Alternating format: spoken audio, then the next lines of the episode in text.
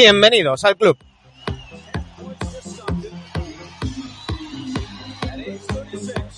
Muy buenos días, aquí estamos después de hacer algo de puente, después de algún que otro cambio de planes inesperado. Hoy, a un horario un tanto extraño, en eventos a las 12. No, digo, perdón, aquí estamos con el programa semanal. Y os que hoy miércoles 8 de diciembre estamos madrugando para lo que son nuestros horarios, aquí a las 12 de la mañana, listos para hacer un balance del primer cuarto de temporada.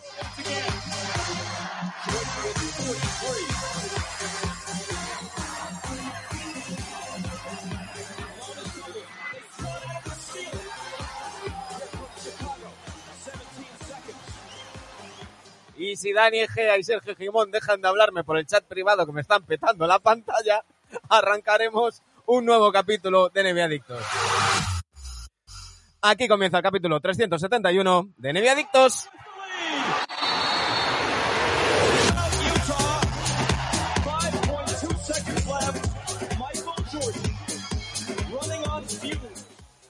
Buenos días, Canadian Chacho, que está por aquí ya conectado y os acompaña unos minutos. Y buenos días, Dani Gea. Buenos días, Sergio Gimón. Iros a la mierda un poco los dos, anda. buenos días y feliz Buenos eh, días. día de la Inmaculación. Feliz día festivo para todos. El PC, conchas. De la inmatriculación, dices. O sea, es, es el día de hacerse con, con algo que no es tuyo, decir que es tuyo y no pagar impuestos, ¿no? Felicidades a todas las conchas. Oye, yo no- concha Yo no puedo y hacer un programa con, este- es. con lo que lleva este tío puesto, de verdad. Es que no sé. Y encima lo tengo aquí encima. No, pero es que... Hombre, es que papá encima se- de mamá. Toda la Dice vida. Canadian Chacho, dicen Canadian Chacho, qué grande Dani, me gusta su outfit. Anda Sergio ya. piensa que es la clasificación de la Liga de Fútbol, pues al revés. Entonces, No, No, pero bueno, yo lo llevo, yo llevo esto por el balonmano, por el balonmano y el hockey. Y por la petanca. Faltarían, faltarían como 8 o 9 equipos, ¿no? Entre, entre Sí. Debería estar aquí. cuando, cuando te conectaste, Dani, eh, estabas girado sobre tu lado izquierdo y no se veía el escudo. Y dije, Ah, "Hostia, amigo. Dani viene ya con, con, con sudaderas del Atlético de Madrid. Digo, ¿lo que es esto? No, no. eso to- eso- todavía no, ¿eh? Todavía no. No, no, hombre. Bueno, eh, chicos, mm, semana accidentada, agitada, que hemos ido cambiando mm, barrio.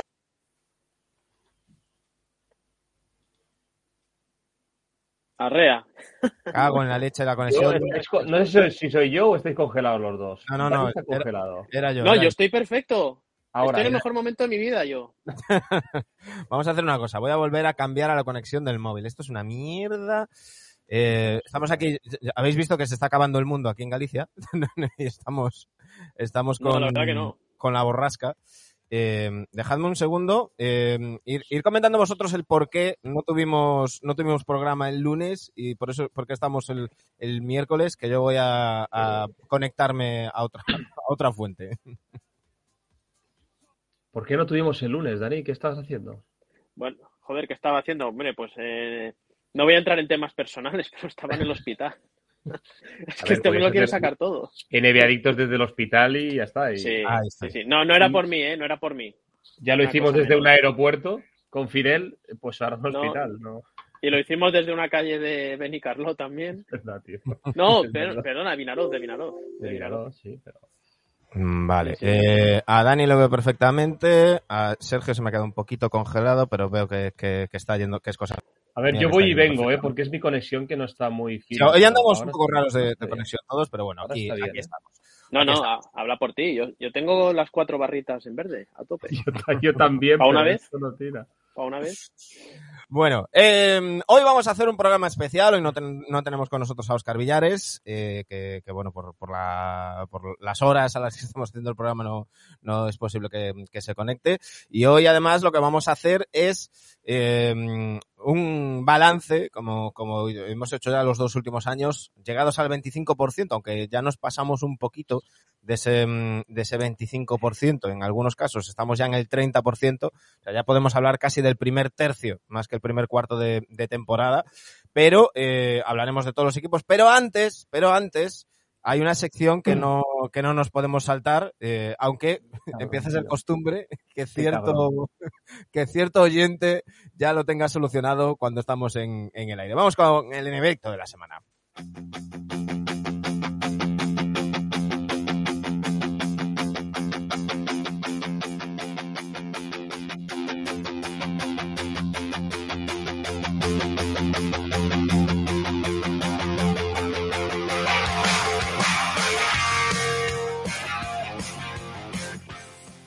Bienvenido Alejandro, back to back, que se nos ha suscrito con una suscripción de nivel 1. Muchísimas gracias. Eh, bienvenido también a Miguel Pina 18, que también se nos ha suscrito. Ya sois 38 suscriptores. Y bienvenido también a Oscar PM24, que es nuestro nuevo seguidor. Ya somos 912. Y estamos escuchando la sintonía de la sección de Sergio Jimón, el enemigo de la semana, donde ya sabéis, todas las semanas Sergio Jimón nos va dando pistas eh, por en vía, vía Twitter. ¿Qué, qué- qué nos está enseñando aquí? El, el- el cable gordo nos está enseñando. Por si no va la conexión, utilizaré esto, pero de momento va tirando. Todas las semanas Sergio Gemón nos va dando pistas para que averigüemos un personaje NBA, un personaje misterioso, No. que eh, puede ser un jugador, puede ser un entrenador, puede ser incluso un, un directivo. ¿Qué- qué. Hay que matizar. Yo todas las semanas doy pistas para que Sergi Rich lo acierte. Exactamente. Eh, esta es la, la, la tónica de, de la sección. Exactamente, esa es, esa es la tónica. Ya sabéis que quien, se lle- quien acierte el lunes se lleva 5 puntos, quien acierte el martes 4, el miércoles 3, jueves 2, viernes 1. Tenéis una oportunidad por día y tenéis que poner siempre el hashtag NBAdicto de la semana.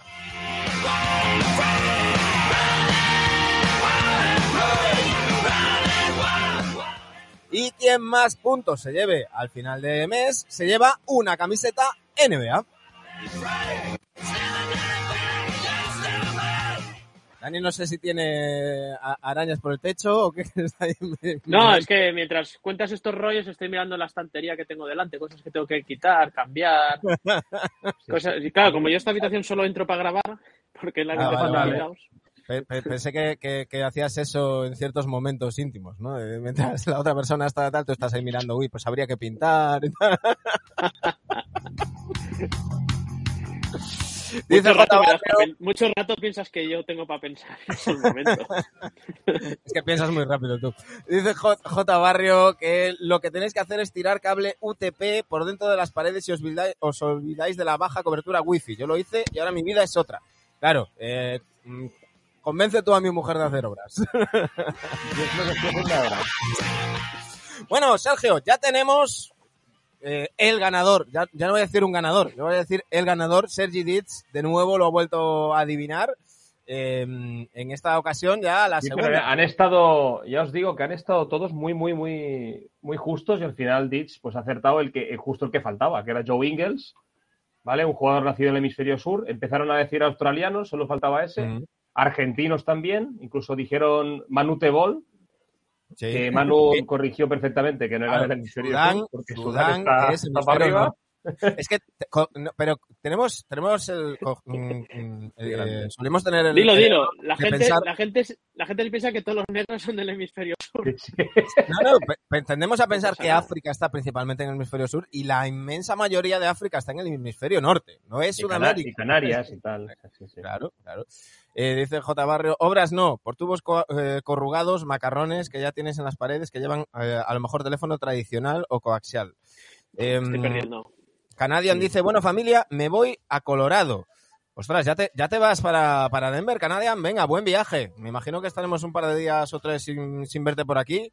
Así que mm, ánimo y, Da- y- da y recuerdos. buen viaje. y buen viaje. Ya sabéis, Canadian Chacho, uno de los mm, mayores seguidores de los Denver Nuggets, junto con Javier Gancedo de, de España. Y ahí está Trompicayo que nos dice buenos días, Manu, y demás amigos. Bueno, Sergio, eh, antes de que pasemos, ya, ya, saldrán aquí los amigos de, de Igloo para, para repasar la clasificación. Tenemos. eh, ah, vale, que era virtualmente, dice Canadian, una hora vuelvo. Bueno, pues aquí estaremos, Canadian.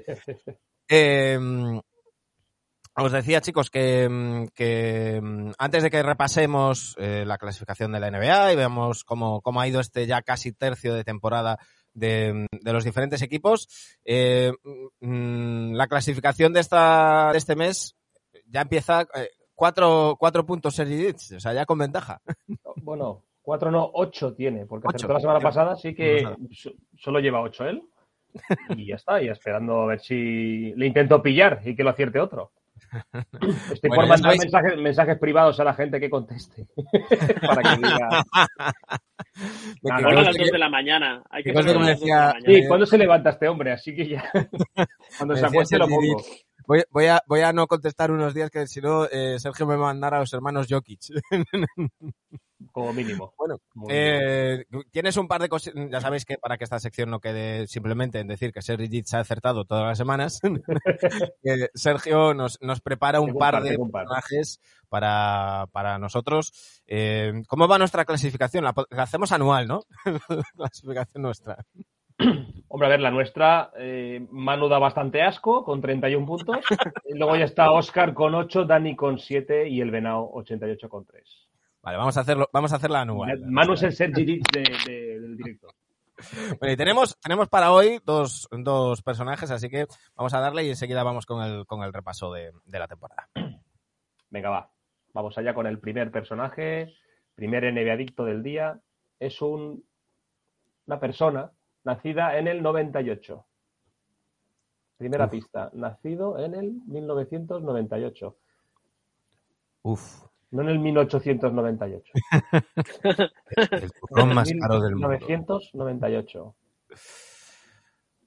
Uh, vamos, un millennial en toda regla, una generación Z de estas. No sé. Donovan Tiene, Mitchell. 20 tiene 23 años. Pues no lo sé. Voy a decir Ah. Ben Simmons. No sé si nació en el 98 o qué, pero debe andar por 23, 24 años. sí. No, no nació este hombre, no nació. He dicho Donovan Mitchell, ¿eh? No, tampoco es Donovan Mitchell. O sea, bueno, es que se hace place está ya. Segunda pista, es un jugador que puede defender en cualquier posición. Donovan Mitchell. Luca. No, y creo que Luca ha nacido en el No, no. 2000 y algo, ¿eh? O sea, Y- 2000, y Luca no puede defender. Ya, ya, ya. ¿Vale? No, lo digo porque, porque en, los, en los juegos de fantasy Bien, al fin Ya, yo ya. me gusta esta audiencia. Jason Tatum, muy bien, muy bien, muy bien. Jason muy bien. Tatum, que por cierto que, que- que lo he mirado, Donovan Mitchell es del 96, no del 98. Yo todo lo que Eh, sea que no sume puntos Manu me parece bien. J. Barrio ha acertado era Jason Tatum. Pero, oye, cuatro puntitos, muy bien, perfecto. Perfecto, perfecto. Se pone ha adelantado al venado. Bien, bien, bien, bien. bien. Ya, Te ya no pones un- cuarto, te pones cuarto. Muy bien, ¿eh? Muy bien. Jason Tatum, eh, la tercera pista había puesto que comparte apellido con una joven estrella de cine, que a lo mejor nadie sabe quién es, pero. ¿Quién pero es? sí. O no es estrella Sí. para muchos. Sí, Es es el famoso, señor ¿no? Ch- Channing, Channing Tatum. Channing Ah, ¿y Tatum. es joven? Hombre, Channing Tatum sí que es joven. Y yo diría que es más joven hasta que yo. A ver. Espera, espera, espera, espera. Ahora espera, tendrá 45. espera, espera, Oh, espera, joven espera. es, tío. Bueno, es del 80, vale, sí tiene 40 Vale, años. o sea, Pero tiene yo lo 40 digo- joven, es 41 joven, años. joven, tío. 41 años. Oh, Recuérdalo cada vez que nos joder. llames viejos a nosotros, ¿sabes? No, No, pero, recuerda- a ver, en el cine hay gente como Jack Nicholson que Barrio, tiene Channing 150. Tatum, joven mis pelotas. Bueno, Solo joven recordar estrella que- porque es recientemente estrella de cine, es por eso, es por joven. Solo, Mucho solo como- recordar que hay dos, dos personas de estas tres que estáis viendo que han nacido en el año 80. Un Claro, respeto. claro. Pero, pero yo no me considero joven, o sea. no, no, no, no. Pero Channing es más joven que vosotros. Eh, mm, Es más joven, no, No. creo. ¿Del 80? Que, que- ah, sí, por dos días. Por dos días es ¿Ves? más joven. Entonces la media del programa es más joven. Estaríamos yo y Channing y vosotros dos a tomar por culo ahí arriba. Así que es joven. Se acabó el, bueno, de debate. todos modos, de todos modos no es, no es tampoco eh, mm, estrella de cine desde hace poco, porque eh, Magic Mike, Magic Mike- Gracias, gracias Jonathan por acertarlo para que no de la turra con matices este hombre. Viejo tal. claro, no, es que, es que Gracias, gracias. gracias. Venga, ¿La va, gente, ha segundo- venido, ¿La gente ha venido a hablar de Tatum o del cine o de qué? de, cine, podemos hablar de cine, Dani. Música en tu sección, ahora de cine. Sí. pues venga, vamos con el siguiente, Segundo, más allá del 20 del draft. más allá del 20 del draft. Fue seleccionado más allá del número 20 del draft. Draymond Green. No es Draymond Green. Uy, Clay Thompson. No, Clay Thompson fue el 11, ¿no? O así. No es Clay Thompson. Sí, sí, sí, Clay Thompson 12. fue el 11. O el 7 o el 11. Ah, eso El igual, 11, no sé. Segunda pista, ojo a esta. Nació en Bélgica. Tony Parker. Qué bien. Charleroi. Puede ser que. Mm. Un Bruselas. No. ¿Dónde es? ¿De Bruselas o Nació de en? Brujas. Nació en Brujas, Tony Parker. ¿Nació en Brujas? Sí. Ay, la hostia. Muy bien, Dani. Es que esto de Bélgica, yo sabéis que soy muy friki. para Iba a decir de MVP de unas finales, pero bueno, nació en Bélgica me parecía una pista Sí, sí, sí. más, más Porque yo es que soy muy pero friki Dani, porque- Dani es muy friki de estas cosas, ya lo he visto. Sí, porque, porque yo siempre soy muy tocamocho que dice, el mejor jugador africano de la historia, Steve Nash, que nació en la República Sudafricana. Eh, mejor... eh, Ahí me contestaron alemán- esta semana. Me pusieron Steve Nash y me quedé ahí pensando. Mejor- tío, Mejor jugador alemán de la historia, Carlos Bucer. Bueno, quitando a Nowitzki. Porque nació en Alemania, Carlos Bucer, una cosa que no sabe casi nadie. Que Ujú. todos estos nacen ocasionalmente por temas de que sí, que su, que sí de la Armada, que sí no sé qué historias, que sus padres estaban allí. por, por- por el ejército, aunque sea, aunque se considere de Alaska. Sí, correcto, evidentemente. Pero en el hospital, el acta donde nació, Dice, dice Trompicayo Axel Herbel. Axel Herbel. Eh, eh, Oye, Dani, te pones. Barrio- segundo, ¿eh? Te pones. Barrio nos ha dado ahí información sobre el tema de los cables. Dice, yo he venido a hablar de cables. y eh, J. Barrio nos recuerda también que Curry fue el 7, el 11 fue Thompson y el 35 Draymond Green, que por eso yo decía Draymond Green. Sí. Bueno, pues ya sabéis. eh, ¿Cómo actualiza la clasificación interna, mm, Sergio? ojo que Bueno, Manu Dani- hoy, hoy, hoy no ha pillado Manu, ¿eh? Hoy me quedaba Dani se pone Dani segundo con 11. Manu sigues con 31. Oscar con 8 y Bar, eh, Jonathan con 4. Se pone cuarto. Y el Vale. Pues que no ha participado Mm. hoy porque estará durmiendo. eh, se pone. Pues, pues nada, ya sabéis, ya sabéis que todas las semanas tenemos la sección del, del NBAdicto de la semana, con ese hashtag NBAdicto de la semana. Ojo, porque si no ponéis el hashtag no cuenta para las respuestas. Eh, de lunes a viernes, Sergio Gemón nos irá dando pistas, normalmente sobre mediodía, sobre las 2 de la tarde o así. Tenéis las, las Sí, pistas. tengo una alarma. Tengo una alarma Y- me salta. Y, y con esas pistas, pues, eh, quien- si lo adivináis el lunes 5 puntos, martes 4 puntos, miércoles 3, jueves 2, viernes 1 y quien más puntos tenga al final de mes se llama una camiseta NBA.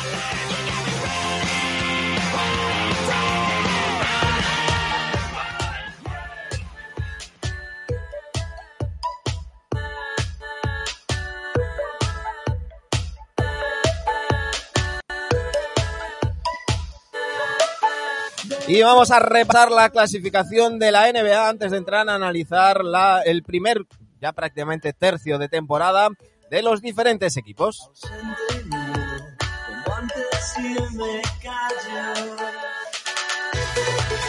En la conferencia este son primeros los Brooklyn Nets con 17 victorias y 7 derrotas. A medio partido de ellos segundos los Bulls, 17 victorias, 8 derrotas. Los Milwaukee Bucks son terceros, 16 victorias, 9 derrotas. De- y cuartos son los Miami Heat, 14 victorias, 11 derrotas, mismo balance que tienen los Washington Wizards. En sexto lugar están ya los Philadelphia 76, 13 victorias, 11 derrotas, cerrando puestos de playoff. En puestos de play-in séptimos, los Hornets, 14 victorias, 12 derrotas. Octavos, los Cleveland Cavaliers, 13-12, que es el mismo balance que tienen los Hawks, que son novenos, y los Celtics, que son décimos, que cierran los puestos de play-in.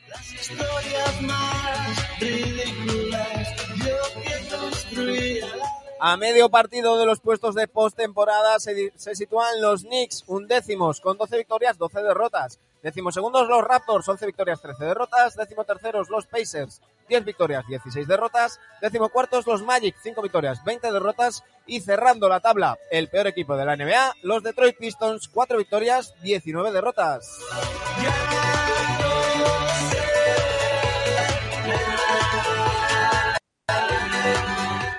En la conferencia lideran los Golden State Warriors, 20 victorias, 4 derrotas, mismo balance que tienen los Suns, que son segundos. Tapadillos, los Jazz, terceros, 16 victorias, 7 derrotas. Cuartos los Grizzlies, 14 victorias y 10 derrotas. Quintos los Clippers, 13 victorias, 12 derrotas, mismo balance que tienen los Lakers, que son sextos, cerrando puestos de playoff.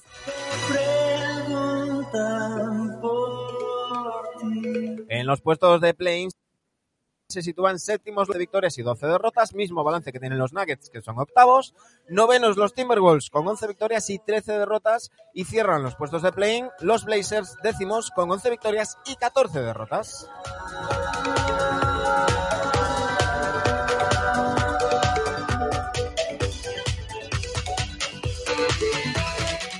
Fuera de la lucha por los puestos de postemporada se sitúan los Kings, undécimos con 10 victorias y 14 derrotas, en plenas remontadas a tan solo medio partido del el play-in. Decimosegundos los Spurs, 8 victorias, 15 derrotas. Decimoterceros los Rockets, 7 victorias, 16 derrotas. 7-16 también para los Thunder, que son decimocuartos.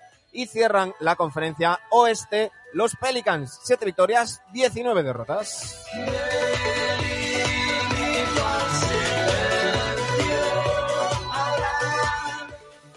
Dice Yuskatin, buenos días, no son las nueve, ¿verdad? ¡Willy! Y Filomeno dice, tremendo, con un 50% no te metes en el play en el este. Ahora hablaremos de eso. Vamos a empezar precisamente por la conferencia mm, este, chicos. Y lo que vamos a hacer es ir, mm, para, para no dejarnos eh, eh, eh, los, equipos, no, no empezar a hablar de los equipos buenos, que siempre le dedicamos más tiempo a los que están más arriba, vamos a empezar al revés, vamos a empezar por abajo. Eh, con algunos equipos estaremos más tiempo, con otros menos. Creo que, por ejemplo, de, Orlando Magic no hay mucho que, comentar, pero, pero bueno, iremos así, así repasando. Eh, empezamos por los Pistons. Eh, hablaba con, con hablaba con, con eh, Alejandro de Back to Back el otro día, que estuve el sábado con él, ya sabéis, uno de los mm, grandes seguidores de los Pistons en, España, eh, que quizás había un poco de, hype entre algunos seguidores de los Pistons que, pensaban que se podían meter en play-in, incluso play-off. Nosotros teníamos muy claro que iban a ser uno de los tres peores equipos de, de la NBA. Eh, sí que se ve algún que otro, que otro brote verde, estamos viendo a Cunningham hacer algún que otro partido bueno, pero no sé qué pensáis vosotros, chicos. Yo creo que esta es la línea de los Pistons y que van a seguir así hasta final de temporada, trabajando para los jóvenes, para tener una elección muy alta en el próximo draft y, y todo va según lo previsto en Detroit, ¿no? Totalmente de acuerdo. O sea, Pistons y hype la misma frase me parece, me parece surrealista. Eh... Os recuerdo que a mí había gente que me decía que los Mavericks tenían mejor equipo ah. que los Pistons quitando a Doncic y quitando a Kate Cunningham, había gente que me decía que los, los Pistons tenían mejor equipo que los Mavericks. Me parece una... Maravilloso la gente. y la de olla. Pero bueno. Y sus drogas. En fin, eh, yo creo que Detroit es candidato al peor equipo del este. No sé si de la NBA, pero peor equipo del este tiene toda la pinta, ¿no? Ya van cuesta abajo sin frenos. Nueve derrotas seguidas.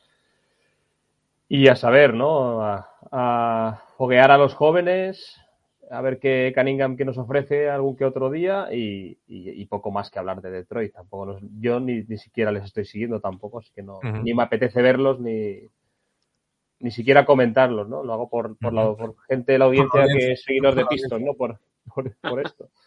Por mi querido público, Dani, ¿tú sí, qué por mi público. Parece que sea que tengamos que darle las gracias a Sergio por hablar, por hablar de, Exacto. del Detroit. Gracias, Eh, Sergio. perdona, Eso eh. quería ver, gracias Perdona, por- perdona. Por dedicar unas palabras a Detroit. Bueno, yo, eh, yo tengo aquí abierto al lado el ordenador con las predicciones que hicimos eh, al principio, de- antes del inicio de la temporada, las iremos comentando. ¡Uh! Trapos poner, sucios. No, sucios no. Los tres dijimos fuera de playoff y de play-in, ¿vale? Eh, Lo digo por si alguien se quiere desdecir en algún equipo, pero bueno. Eh, yo con Detroit me pasa que mm, pienso que, que tiene plantilla para no estar entre los tres peores equipos de la NBA, pero evidentemente que no les da para meterse ni en estos play-ins, ni mucho menos tan competidos como están en el este, donde lo vamos a repetir un montón de veces que la clase media ha subido un montón. Yo creo que hay calidad en esa plantilla, no para hacer el ridículo que se está haciendo, ¿no? Este Kate Cunningham lo que ha jugado a mí me ha gustado.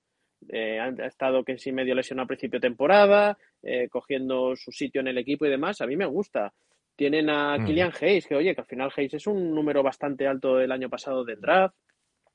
Lo que pasa que este equipo, creo que lo que nos vamos a recordar de ellos eh, de esta temporada es la, las hostias de Stewart. Y eso no es bueno. No es bueno. Creo que cuando tú pongas el resumen de Pistons de la 21-22, dirás, bueno, eh, la, la pelea de Stewart. Saldrá un tío No- corriendo por el campo. No, y creo que no les beneficia ni le beneficia a él tampoco. Porque Isaiah Stewart es un proyecto de jugadorazo y me da miedo que con estas cosas se le catalogue como un jugador violento, eh, que es un jugador Yo, yo duro, creo que, pero cualquiera que cualquiera que viera el, el partido, pues, pues sabe perfectamente lo que pasó en, ese, en esa acción y, y culpar a Isaiah Stewart de, de, de su reacción me parece me parece eh, exagerado. Eh, no hay que yo, olvidar perdón, que yo sí le culpo, ¿eh? No, no, no, que no quede... no, no, yo- no, no. vamos, yo creo que yo lo hemos comentado. Eh, la acción aquella es lo que es, pero la reacción luego de irse a su campo y volver corriendo, pasando por delante de todos los compañeros, me parece fuera de lugar y que no le beneficia ni No, a él, pero- ni al equipo, ni a la no, NBA, deja, ¿eh? no deja de ser, no deja de ser un chaval de 20 años al que le han partido la cara, que, es- que, que está sangrando muchísimo y, y que por encima le están diciendo, diciendo cosas como Russell Westbrook y, y demás. Es decir, eh, estando mal, y vuelvo a decir lo que hablamos en su día, yo hubiera sancionado a los dos mucho más duro que lo que hace mm, eh, Adam Silver, que, es en ese sentido mm, permite que hagan lo que les salga de los huevos. Eh, las sanciones como mucho son un partidito y ala. Eh, pa- para mí, yo hubiera sancionado much- mucho más duro, desde luego le hubiera puesto unos cuantos partidos a LeBron James, le hubiera puesto más a Isaiah Stewart, porque evidentemente lo que hace es grave, pero no le culpo de la acción. Es decir, él se pasa a tres pueblos, pues que le han partido la puta cara. Bueno, Entonces- yo creo que es entendible, pero no justificable. Pero lo malo de que Pues estamos hablando de lo mismo entonces. lo que estamos hablando de Pistons es esto, eh, que es que no, no da para más este equipo y Ya. sigo pensando que Vale. tienen cierta calidad en la plantilla. Jeremy- vamos a ver también quién acaba saliendo, pero Jeremy Grant es un tío que, que te puede hacer unos números bastante majos, ¿no? Yo creo que les hizo mucho daño la lesión de Kelly Olynyk, que, que defensivamente les estaba aportando mm, cierta... eh, porque digamos que los jóvenes lo de defender no, no, no, no es que se apliquen muy bien. Y, y no estoy de acuerdo contigo, Dani, en lo de Killian Hayes. A mí es un jugador que me deja absolutamente frío.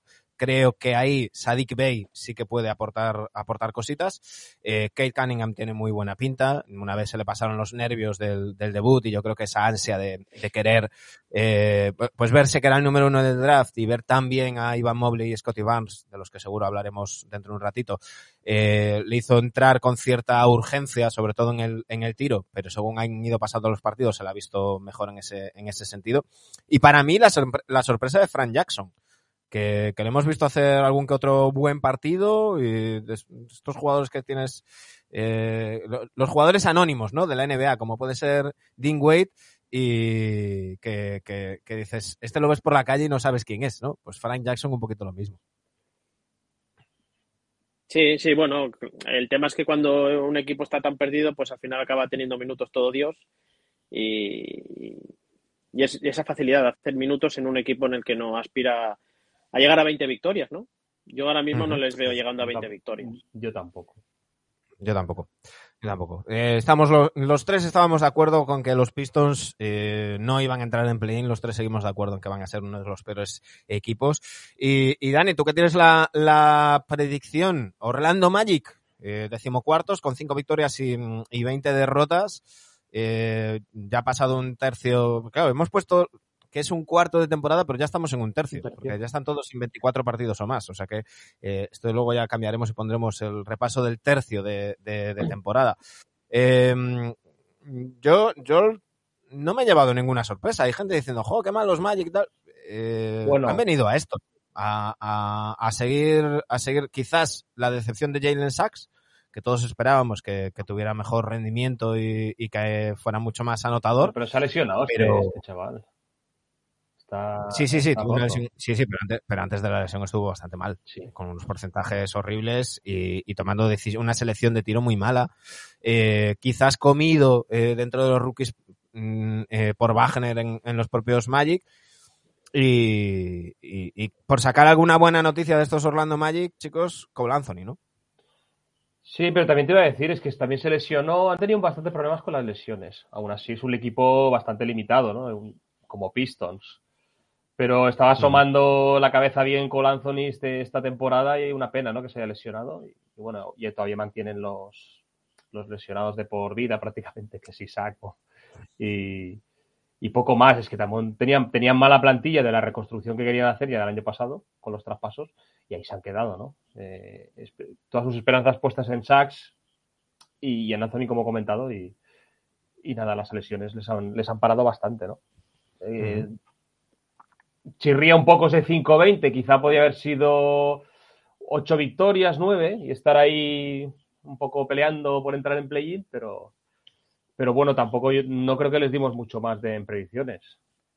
No, no, no, todos fuera de playoff y de play-in. Yo para mí es lo esperado. Para mí es lo esperado un equipo joven, un equipo donde se te va donde se te fue ya a mitad de temporada pasada tu máxima estrella, como era Busevich, un tío de 20-10 cada, cada partido, o demás, jugando en Orlando. Un equipo muy joven y yo creo que, además con un entrenador también nuevo, que esto también influye, y a mí me, me parece que tienen un problema y lo tienen que ir solucionando este año sin ninguna presión. Y es que me está dando la sensación que ni Cole Anthony ni Sachs pueden jugar juntos. Sachs necesita mucho el balón, Anthony también necesita mucho el balón. Cole Anthony está demostrando, ya el año pasado jugó relativamente bien el final de temporada y, este año ha empezado muy bien, pero me da la sensación que no pueden, pues que no se compenetran bien. Incluso yo no sé si sería, no sería una temeridad pensar que uno de los dos tiene que salir desde el banquillo yo, yo, pondría a, a Sachs ahora mismo suplente. Eh, quizás lo hablábamos en, en, la, en, las previas, que quizás este equipo tenía superpoblación en, en el juego exterior. Eh, hay dos jugadores que a mí me están decepcionando muchísimo. Uno es RJ Hampton, que desde el banquillo no está, no está confirmando lo que quizás nos apuntaba en Denver la temporada pasada antes del traspaso. Y otro es Gary Harris, que por veteranía, por calidad y demás, tendría que ser el líder de este equipo y, está, pasando absolutamente desaparecido. Yo creo que Gary Harris, Gary Harris al igual tiene más la cabeza puesta en febrero que no en rendir en Orlando. Gary Harris es un jugador súper aprovechable en un candidato a anillo. Y termina contrato, cobra 20 millones y termina contrato. Claro, claro. Y, yo creo que puede haber un, traspaso ahí, incluso un, un, buyout. Hay que recordar... incluso, Mano, Ay, perdona. No, no, iba a decir que siguen estando lesionados Markel Fultz y Jonathan Isaac, que son el segundo y tercer mejor pagados de, la plantilla. Y, que, antes decía Sergio que Anthony lesionado, Anthony mm, mm, ya volvió de la lesión, pero sí que se perdió seis partidos y, también lo notaron en, Orlando. Me está gustando el alemán, uno de los hermanos alemanes, Wagner. A mí me está gustando Chuma. ¿O? Chuma o el eh, Franz Wagner, que, ya había dicho su hermano cuando, cuando estaba debutando en la liga y, y demás, eh, decía, no, preparaos que el bueno es mi hermano. pues parece que tenía razón, que el bueno era, era Franz. Y, y nada, bueno, no, no, mucho más que contar de, de, Orlando Magic, que como decimos, siguen pues, pues pensando en, en una reconstrucción eh, profunda. Seguimos subiendo en, orden inversa estamos repasando este primer tercio de temporada. Eh, vamos con la conferencia este y estamos, ya sabéis, desde abajo hacia arriba. Vamos con los Indiana Pacers. Un equipo que está con 10 victorias, 16 derrotas, decimoterceros. Están a tres partidos y medio de, del play-in que quizás hay mm, algún derrotismo, o hay gente que dice que quizás es una sorpresa. Nosotros decíamos que, que el, principio les podía costar porque estos, estos Pacers tienen nuevo entrenador y el libreto de Carlisle no es sencillo. Em, de todos modos, yo creo que no están para mucho más. Es decir, este equipo está para pelear por, por el play-in. Yo creo recordar, Dani, tú lo tienes por ahí apuntado, yo creo recordar que los deje fuera. Eh, Dani y Manu dijeron Indianapolis fuera de playoff y de play-in y tú los pusiste en play-in, Sergio. Yo creo que tenían potencial para, entrar en play-in. Son un poco como el equipo es la tónica de Miles Turner, que tiene partidazos de, de, números bastante, bastante buenos y luego otros que están desapercibidos. Y Sabonis también ha bajado bastante respecto al año pasado. Y ahí pueden estar los problemas, ¿no? que estén, que estén viéndolos jugar, aparte de la sorpresa de, Duarte, que yo creo que es claramente el punto positivo de esta, de esta temporada de los Pacers, viéndolos jugar, yo creo que, que aparte que les está costando un poquito coger el libreto de, de, de Carlisle, a veces se les ve un poco perdidos, mirando mucho el banquillo y, y demás, y de todos modos se les ve ya mucho mejor. Eh, yo creo que con estos Pacers hay dos cosas que, que comentar. Primero, han perdido muchos partidos por, por, muy poquita diferencia. Y son partidos que han podido caer de un lado o de otro y que, claramente podían estar, pues, pues esto, estaríamos hablando, estoy viendo por aquí, han perdido eh, uno, dos, tres, cuatro, cinco, seis, siete partidos por tres puntos o menos. Claro, eso, eso, te, da, eso te da play-in en el este, claro. Sí, claro, están a siete partidos y medio del play-in, pues estaríamos hablando de una, de una temporada, claro, eh, a, a, nada que hubieras mmm, ganado la mitad, eh, o estaríamos hablando de una temporada unas, o de unas sensaciones completamente distintas. Pero yo creo, chicos, viendo a los, a los jugar, que quizás se lo están jugando toda una carta con ese doble pivot de Turner y, y Sabonis. Cuando le sale bien y entre esos dos jugadores, que además lo están haciendo muy inteligentemente, hay, hay días en los que eh, es Sabonis el que mm, se hace a un lado para que aporte numéricamente Turner, hay días que es al, al, revés, y en ese sentido ninguno de los dos van buscando sus números individuales, pero en el momento en que un equipo sabe parar a ese doble pivot, luego por fuera, no sé si a Burbuja Warren o a quién, pero me da la sensación de que echan en falta algo por fuera. Brockton solo no lo puede hacer todo, ¿no?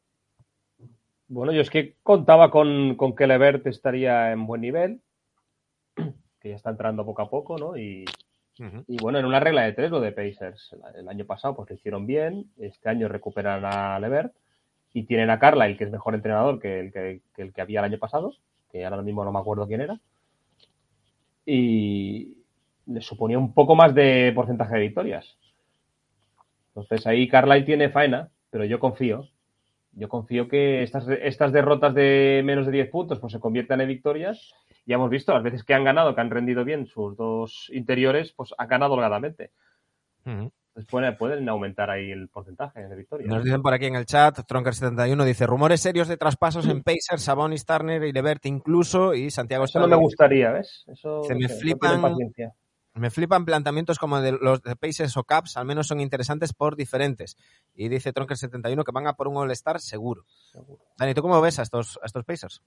Bueno, es que has empezado diciendo que había dudas en el equipo y tal por el inicio de temporada.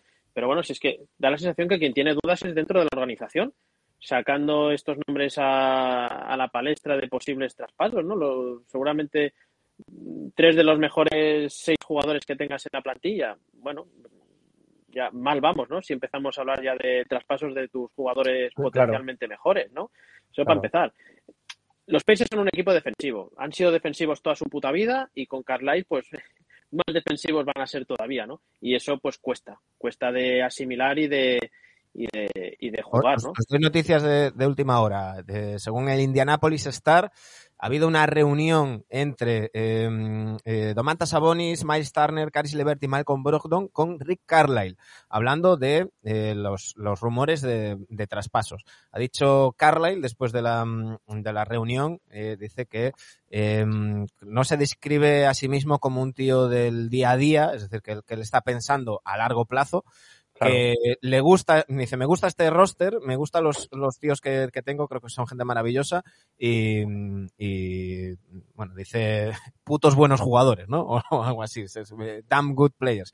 Dice, eh, hemos tenido mala suerte en, en, en muchas eh, diferentes cosas, dice, ahora con las lesiones y con algunas otras cosas, tenemos que intentar ser mejores cada día.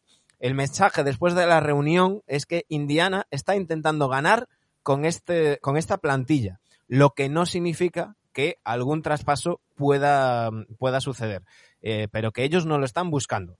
Es decir, bueno, lo, lo, lo, que lo, que la plantilla, o sea, lo que le ha dicho Carlisle, me imagino que dando voz también a la dirección deportiva, a, a, los cuatro capitanes, por decirlo de alguna manera, de los Pacers, es que los Pacers no están activamente buscando un traspaso. Que, oye, no quita para que si alguien les ofrece algo que, le, que ellos consideren interesante, pues lo vayan a hacer claro. o no, pero que ellos no están activamente buscando el traspaso. Vale. Esto es de hace es tres Sergio, de... vale. Sergio decía que, que la pareja Turner-Sabor y darle una oportunidad. Sergio, yo creo que llevamos ya unos cuantos años de esta pareja, ¿eh? Y con varios entrenadores nuevos que han pasado, eh, ahora con Carlisle, no sé. Yo creo es que ya la pareja Turner Sabonis eh, casi que tiene más años que el alcalde de allí. Yo creo que si siguen. bueno, con, Carlisle, con Carlisle decía. Bueno, pero si siguen, si siguen de... con esta, si siguen con esta pareja, cuanto más alejados esté en el ataque más Turner, mejor. Cuanto más activo esté Turner en defensa, mejor. Sí. Turner en ataque, pues eh, tal. Yo Sabonis no lo veo relativamente mal respecto al año pasado. Yo creo que sí que está haciendo sus números y demás. Creo que Brogdon tiene que jugar todos los partidos. Es el único tío que creo que pone seriedad en ese equipo.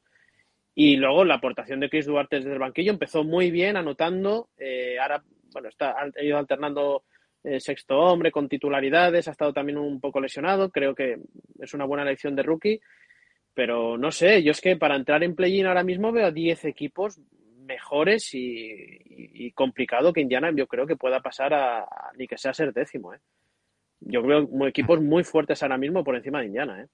Ya veremos de aquí tres meses. A ver qué tal. Seguimos escalando, nos vamos a los Raptors, unos Toronto Raptors que, mm, bueno, siguen fuera de, mm, de playing, pero quizás las sensaciones son diferentes, ¿no? Pensábamos en una reconstrucción con la salida de, de Kyle Lowry, eh, los rumores que habían incluso de una posible salida de, de Pascal Siakam. Eh, mm, yo creo que nadie esperaba la explosión de, de Scotty Barnes que pese a esa lesión que tuvo en la, en la muñeca y los partidos que se perdió y haber jugado tres o cuatro partidos todavía, todavía tocado, está dando un rendimiento extraordinario, tanto en ataque como sobre todo en defensa. Y, y, una plantilla que, que, no está jugando a dejarse ir y decir, bueno, pues, pues venga, vamos a pensar en el año que viene conseguir otra pieza en el draft y luego ya dentro de dos años ya, ya veremos. Eh, creo que tienen uno de los mejores entrenadores de, de, la NBA y creo que eso también se, se nota. Y de momento eh, ahí están los, los Raptors. Yo los ponía fuera de, de plane, si no me equivoco, Dani. Ahora, ahora me dirás. Pero, pero haciendo mejor temporada, yo creo, de lo que, de lo que esperábamos en general, ¿no? Bueno, yo me mojo. Yo creo que van a estar en playoff directo por la nueva ley en Canadá ahora la vacunación. hay, que decir, hay, que decir, que eh, a partir del 15 de enero los jugadores que no estén vacunados no van a poder entrar en Canadá. Van a ir en cuadro, todos los equipos a Canadá van a ir en cuadro y, todas las victorias de casa para, Fully vaccinated, es decir, con las dos dosis. No vale lo que se rumorea que han hecho muchos equipos para decir que tienen a los jugadores vacunados, que es ponerle la primera, la primera dosis y luego tiramillas, que con la primera dosis ya se cumplen algunos protocolos, o sea, algunas exigencias de, eh, por ejemplo, el, Estado de Nueva York, o sea, la ciudad de Nueva York y, y demás. Entonces, eh, lo que se está diciendo es que vamos a ver a muchos equipos retratarse eh, dicen que chacho, no es nueva, no es nueva ley, llevan dos años así. Sí, sí, es, es, nueva ley porque hasta ahora lo que tenías que, eh, tú podías ir, aunque no estuvieras vacunado, estabas eh, aislado, es decir, no podías hacer vida normal con el equipo, llegabas del aeropuerto, ibas al hotel, quedabas confinado en el hotel, del hotel ibas al pabellón y, y jugabas. Ahora no, ahora directamente, si no están eh, completamente vacunados, no van a poder no van a poder entrar y no van a poder jugar en, en Canadá. Eh, perdona, eh, Sergio, que estaba poniendo así en, en, en, contexto, por si la gente no estaba al tanto del, del tema este de, de, de, las nuevas leyes en, en Canadá. Mi conexión va fatal, entonces voy a intentar... Escuchamos, te has quedado congelado. Ahí estamos. Ahí sí, pero voy a intentar conectarme por el cable, que no está consiguiendo. Llevo un rato intentando, vale. pero como mi wifi se va y viene, eh, si nos dice Canadian Chacho, hicieron una excepción para los atletas, pero para los ciudadanos era así. Vale, pues, pues se ha acabado la excepción para los, para los atletas. Eh, Dani, ¿tú cómo ves a estos, a estos Raptors?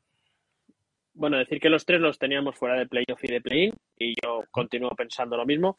Con Toronto me pasa que creo que empezaron con un hype, eh, eh, voy a decir, desmesurado, jugando muy bien, lo de Scotty Barnes, y creo que se nos están empezando a caer poco a poco, ¿no? Mucha lesión en ese equipo, ¿no? Eh, mm. Okan Anunobi, yo no sé cuánto tiempo lleva ya sin jugar. Eh, Draghi que entró un par de partidos, luego salió por temas personales, claramente yo creo que buscando algún traspaso en el futuro. Eh, Siakam jugando semana sí, semana no. Entonces por ahí creo que se me están se me están quedando un poco ese buenas sensaciones que habían dejado, pues a lo mejor las dos primeras semanas de competición, ¿no? Uh -huh. y, y, creo que ahí sí se van a quedar, ganando, ganando los partidos que puedan ganar en su casa y, y fuera no creo que sean un, un rival difícil de batir. Eh, uh -huh. Por lo demás, lo, creo que la mejor noticia para este año de Toronto, que yo no sé si la gente de Toronto pues, se contenta con esto o no, es que por el momento la elección de Scotty Barnes por delante de Jalen Sachs les ha salido bien. Es muy pronto, ¿eh? Es muy pronto. Y, y tienen, hay que verlo en perspectiva.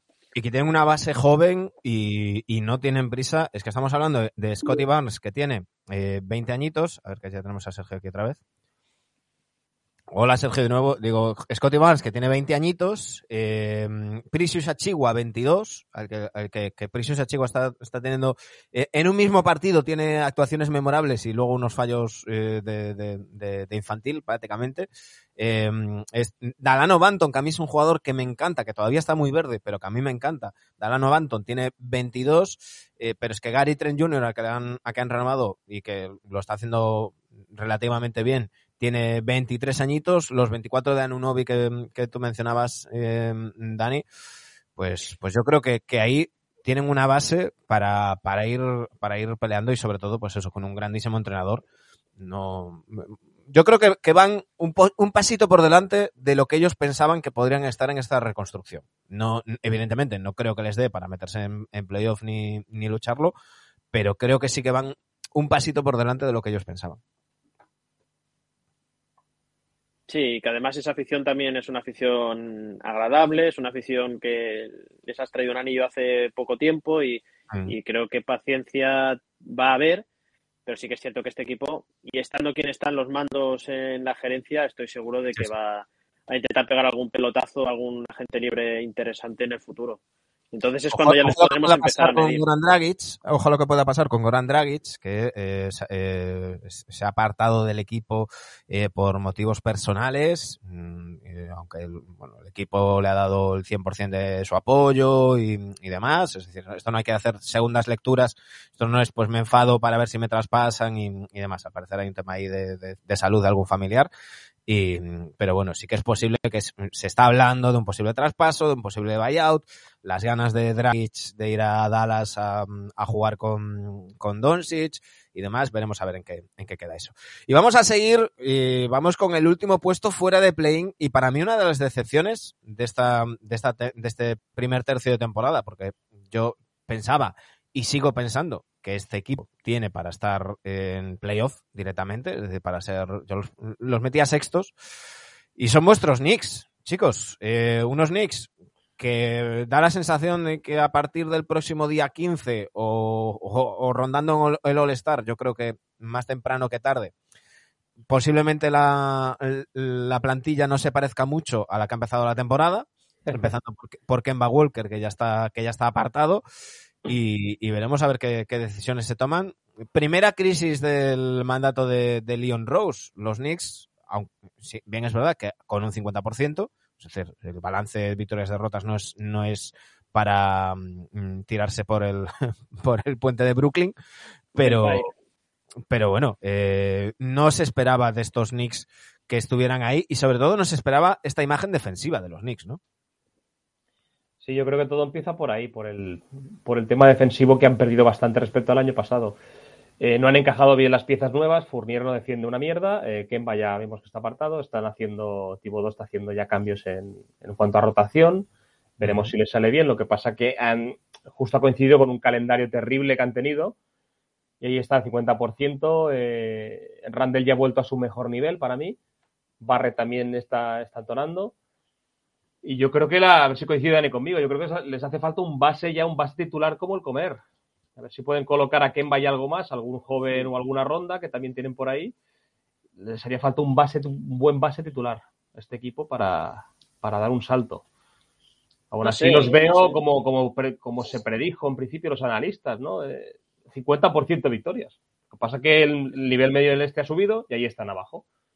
Uh -huh. Es que la, el año pasado se llega a primera ronda de playoffs jugando sin base. Bueno, eh, no sé hasta qué punto es una cosa eh, imprescindible, que seguramente sí, ¿no? Yo, creo yo, que yo quiero... De... No echáis de menos a Elfrid todavía, ¿no? Ni ahora ni nunca. Salto, ¿eh? Para dar el salto. A mí me da, yo creo que el récord está bien, las sensaciones son malas. El récord está bien, un 50% los Knicks. Bueno, siempre podemos pensar que podrían estar cuatro o cinco victorias más por encima, bueno, un 50% en este este, siendo los Knicks, pues bueno. De todas maneras, yo centralizo mucho el tema de Kemba Walker. Kemba Walker al final es un jugador que fue considerado estrella del este, así fue pagado en Charlotte, fue All-Star, Y oye, pues a lo mejor es este tipo de jugador que estuvo en Boston, con una presión que sabemos lo que hay en Boston, y en, New, y en Knicks pues no va a ser menos la presión que también hay. Y posiblemente es el jugador de estos que les guste pasar por debajo del radar, que no esté en todos los highlights y que esté la prensa encima de él y pidiéndole y exigiéndole. Y seguramente nos hemos encontrado con un jugador así, porque realmente eh, lo, lo, que ha jugado Kemba Walker en los Knicks ha destrozado todo lo que había construido, tanto defensivamente como ofensivamente. Yo en el tema de Fournier no estoy de, no estoy de acuerdo con, con, vosotros. Evidentemente no voy a ser yo el que, defen el que defen defense defienda, la defensa de Fournier, porque es lo que es, pero el fichaje de Fournier es claramente para mejorar el tiro exterior, punto. Es lo que es y ya está. Podemos sí. pensar si está sobrepagado o no. Eh, lo que es en la liga hoy en día es lo que es y es lo que se paga. A partir de aquí, pues bueno, las sensaciones son malas, la defensa se ha perdido y hay que recuperarlo. Y, por último, no sé hasta qué punto se puede o se podría haber abierto un, una brecha institucional, porque que Tibodó salga criticando claramente y, el, el, fichaje de Kemba Walker, porque al final tú lo sientas o lo apartas porque no te gusta, no sé hasta qué punto es una chinita que le tiras al general manager también. Hombre, yo, yo creo que no, por ahí. Eh, en primer lugar, el tema de Kemba Walker que, que, comentabas, yo creo que el problema de Kemba no es los focos ni, ni nada, yo, el problema de Kemba es su físico. Es decir, este Kemba Walker está en, el, en la posición en la que estaba Derrick Rose cuando volvió de las lesiones, que quería seguir haciendo y seguir jugando de la manera que jugaba cuando era MVP y su cuerpo ya no se lo permitía. Creo que Kemba Walker está en esta situación. Es decir, yo creo que el problema de Kemba Walker, Walker claramente ha sido físico. En Boston eh, no ha rendido porque ha tenido muchos problemas físicos. Muchas veces ha querido jugar eh, cuando todavía no estaba al 100% mm, por, por responder a ese fichaje y, demás. Y creo que eso ha ido en su contra porque muchas veces ha, ha agravado mm, eh, molestias, no ha rendido a, a su nivel y, y demás. Creo que el Kemba Walker de diciembre de 2021 es un jugador para, para hacer el rol que está haciendo de Rick Rose en los Knicks. Es decir, para ser un base suplente, para jugar. Vino, vino, por lo que vino, o sea, tampoco es que claro. hay que meterle palos. O sea, claro, claro. Ha venido no, no. por un mínimo un poco más. Pero, pero a lo que me refiero es que, que, que, yo creo que es un tío para 15, 20 minutos como suplente y luego, si con el paso del tiempo, pues le pasa similar a, a Rose, que adapta su juego, que físicamente mejora y puede volver a ser un tío titular, pues a partir de ahí. Pero creo que no es justo ponerle la presión a, a Kemba Walker de, ser el base titular o la estrella de este equipo, como ha parecido a veces que, se hacía desde, desde Nueva York, por ser de Nueva York o por lo que sea, porque creo que físicamente no está, no está para eso. Aparte de que la defensa no ha sido su fuerte y yo sigo pensando que, mmm, Kemba y, y Fournier eh, eran un agujero negro en, en, en, defensa. Hemos visto que ya apartado a, a Kemba Walker, eh, dicen, dicen las malas lenguas que esperando al 15 de diciembre para que no se lesione antes del 15 de diciembre y poder, y poder moverlo. Recordad que el 15 de diciembre es cuando se puede empezar a traspasar los jugadores firmados en, en verano. Eh, y, y, luego, es que yo creo que en el sistema de Tibodó, Mm, es, un poco de este, este, donde las estrellas quizás rinden un poquito menos y, rinden más los jugadores eh, medios. Y sobre todo, yo lo comentaba el otro día en, uno de estos, resúmenes matinales. Eh, Julio Randle es un tipo que cuando, cuanto más caliente está y más tiene la bola en sus manos, va mejorando su, su rendimiento. Eh, creo que con, que con Fournier y con Kemba en el quinteto tenía menos bola, de hecho ha tenido menos tiros, pero es que además los tiros que, que, que, ha bajado han sido interiores, es decir, ha tirado lo mismo de tres, pero ha tirado mucho menos de, de dos. Y creo que esa dinámica no le favorece a, a, a Randall. Si os fijáis, desde que, se hacen, desde que han sentado a Kemba, Randall ha mejorado un poquito su, su, rendimiento. Sí, pero, pero al final, eh, claro, eso que dices es así. Pero tú cuando fichas a Kemba y a Fournier es para mejorar lo que tenías el año pasado. Y mejorar significa no jugar al Hero Ball que estuvo jugando prácticamente todo el año Knicks con Randall. Entonces te traes a tíos que tienen puntos en las manos. Eso está claro, que tenían puntos en las manos, defensa no tenían. Entonces por ahí, pues bueno, no le ha salido bien la cosa. Yo creo uh -huh. que ahora mismo es, ahora mismo no porque ya no juega, pero era mucho más difícil ganar partidos con Kemba Walker jugando que sin él. Y se ha dado cuenta Tibodo y Tibodo es un tío que le resbala todo. Eso un tío profesional exacto, y un tío que sabe que si un tío no tiene que jugar, las maneras serán unas, las maneras serán otras. Oye, lo siento mucho, pero tengo que apartarte. No, no, y hay que aplaudirle, hay que aplaudirle. no le tiembla la mano, ¿eh? da igual el muchas nombre. No le tiembla. No, no. Muchas veces hemos criticado a Tibodó que, que, que es, que es cuadriculado y que tiene sus titulares y con- va con ellos a muerte, los exprime y, y- y demás. Eh, creo que ahora estamos viendo un, un Tibodó distinto que, ha- que ha- eh, hemos visto en varios partidos acabar con, con los, con los suplentes porque lo estaban haciendo mejor que los titulares.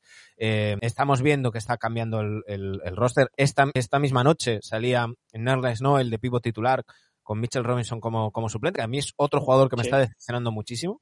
Mitchell Robinson, aparte de verle cada día más guarrete, eh, parece que no, no es capaz de enlazar tres o cuatro buenos partidos seguidos, ¿no? O, o que, o se lesiona o tiene un mal partido. Eh, vosotros que, que seguís a los Knicks y que lo veis mucho más que, que yo, ¿qué, qué os parece este, este Mitchell Robinson? Porque me- mm, a mí me deja unas sensaciones, lo ves un partido y dices, ostras, aquí hay un All-Star, y lo ves al siguiente y dices, ostras, ¿qué hace este tío en la liga? Mira, ayer, ayer salió de suplente y hizo un partidazo. Entonces, quizá puede ser ese su rol. Yo pienso que le falta mentalidad defensiva. O sea, eh, tiene un físico muy bueno para, para poder ser un, un gran defensor, pero le falta mentalidad y le falta adaptarse a, a un esquema defensivo, porque va un poco como pollo sin cabeza muchas veces. O sea, yo creo que Noel, Noel, ya ves tú lo que es Noel, de cabeza, está mejor amueblado en un esquema defensivo que, que lo que es Robinson. Los Knicks estábamos esperando por él defensivamente, porque es un tío que vive No, debajo tanto puede en ser el mejor defensivo, el- puede ser top 5 Pero, de- del este eh, defensivamente. Mitchell No, pero estoy, estoy, conti- estoy contigo que la actitud de, mi, de Mitch Robinson es muy discutible y es un tío muy irregular. Sea por lesiones, sea por cabeza, sea porque a lo mejor cuando le sientan pues se viene abajo, pero es muy irregular. Ahora, cuando está en condiciones y bien, me parece que, que sí que le debería dar para ser el- el- la persona que acompaña a Randall. Porque es que le tienes que ayudar a Randall a defender. Robinson. Tengo aquí declaraciones de Mitchell Robinson que ha dicho que se cansa muy rápido. Dice, "Eh, después de seis o siete minutos en el, en el, en el parquet estoy muy bien y de repente, ¡boom!, me quedo sin gasolina. Es algo en lo que tengo que trabajar y tenemos que, mm, que, que ser, mm, que tenemos que mejorar mi rendimiento en eso y saber eh, eh, averiguar el motivo. Y le preguntan si eso ha sido un, un, un problema frente a Jokic eh, o cuál era el problema frente a Jokic y dijo que tengo que estar en mejor forma. Esto es lo que ha dicho Mitchell Robinson. A los Knicks, un pivot, un pivot que tire de fuera eh, les hace un destrozo. Da igual el pivot que sea. Pero si tira de fuera, les hace un destrozo, se está viendo. Bueno, nosotros los metíamos los tres en playoff directo. ¿Cambiaríais ahora? Sí, Bueno, yo creo que play-in.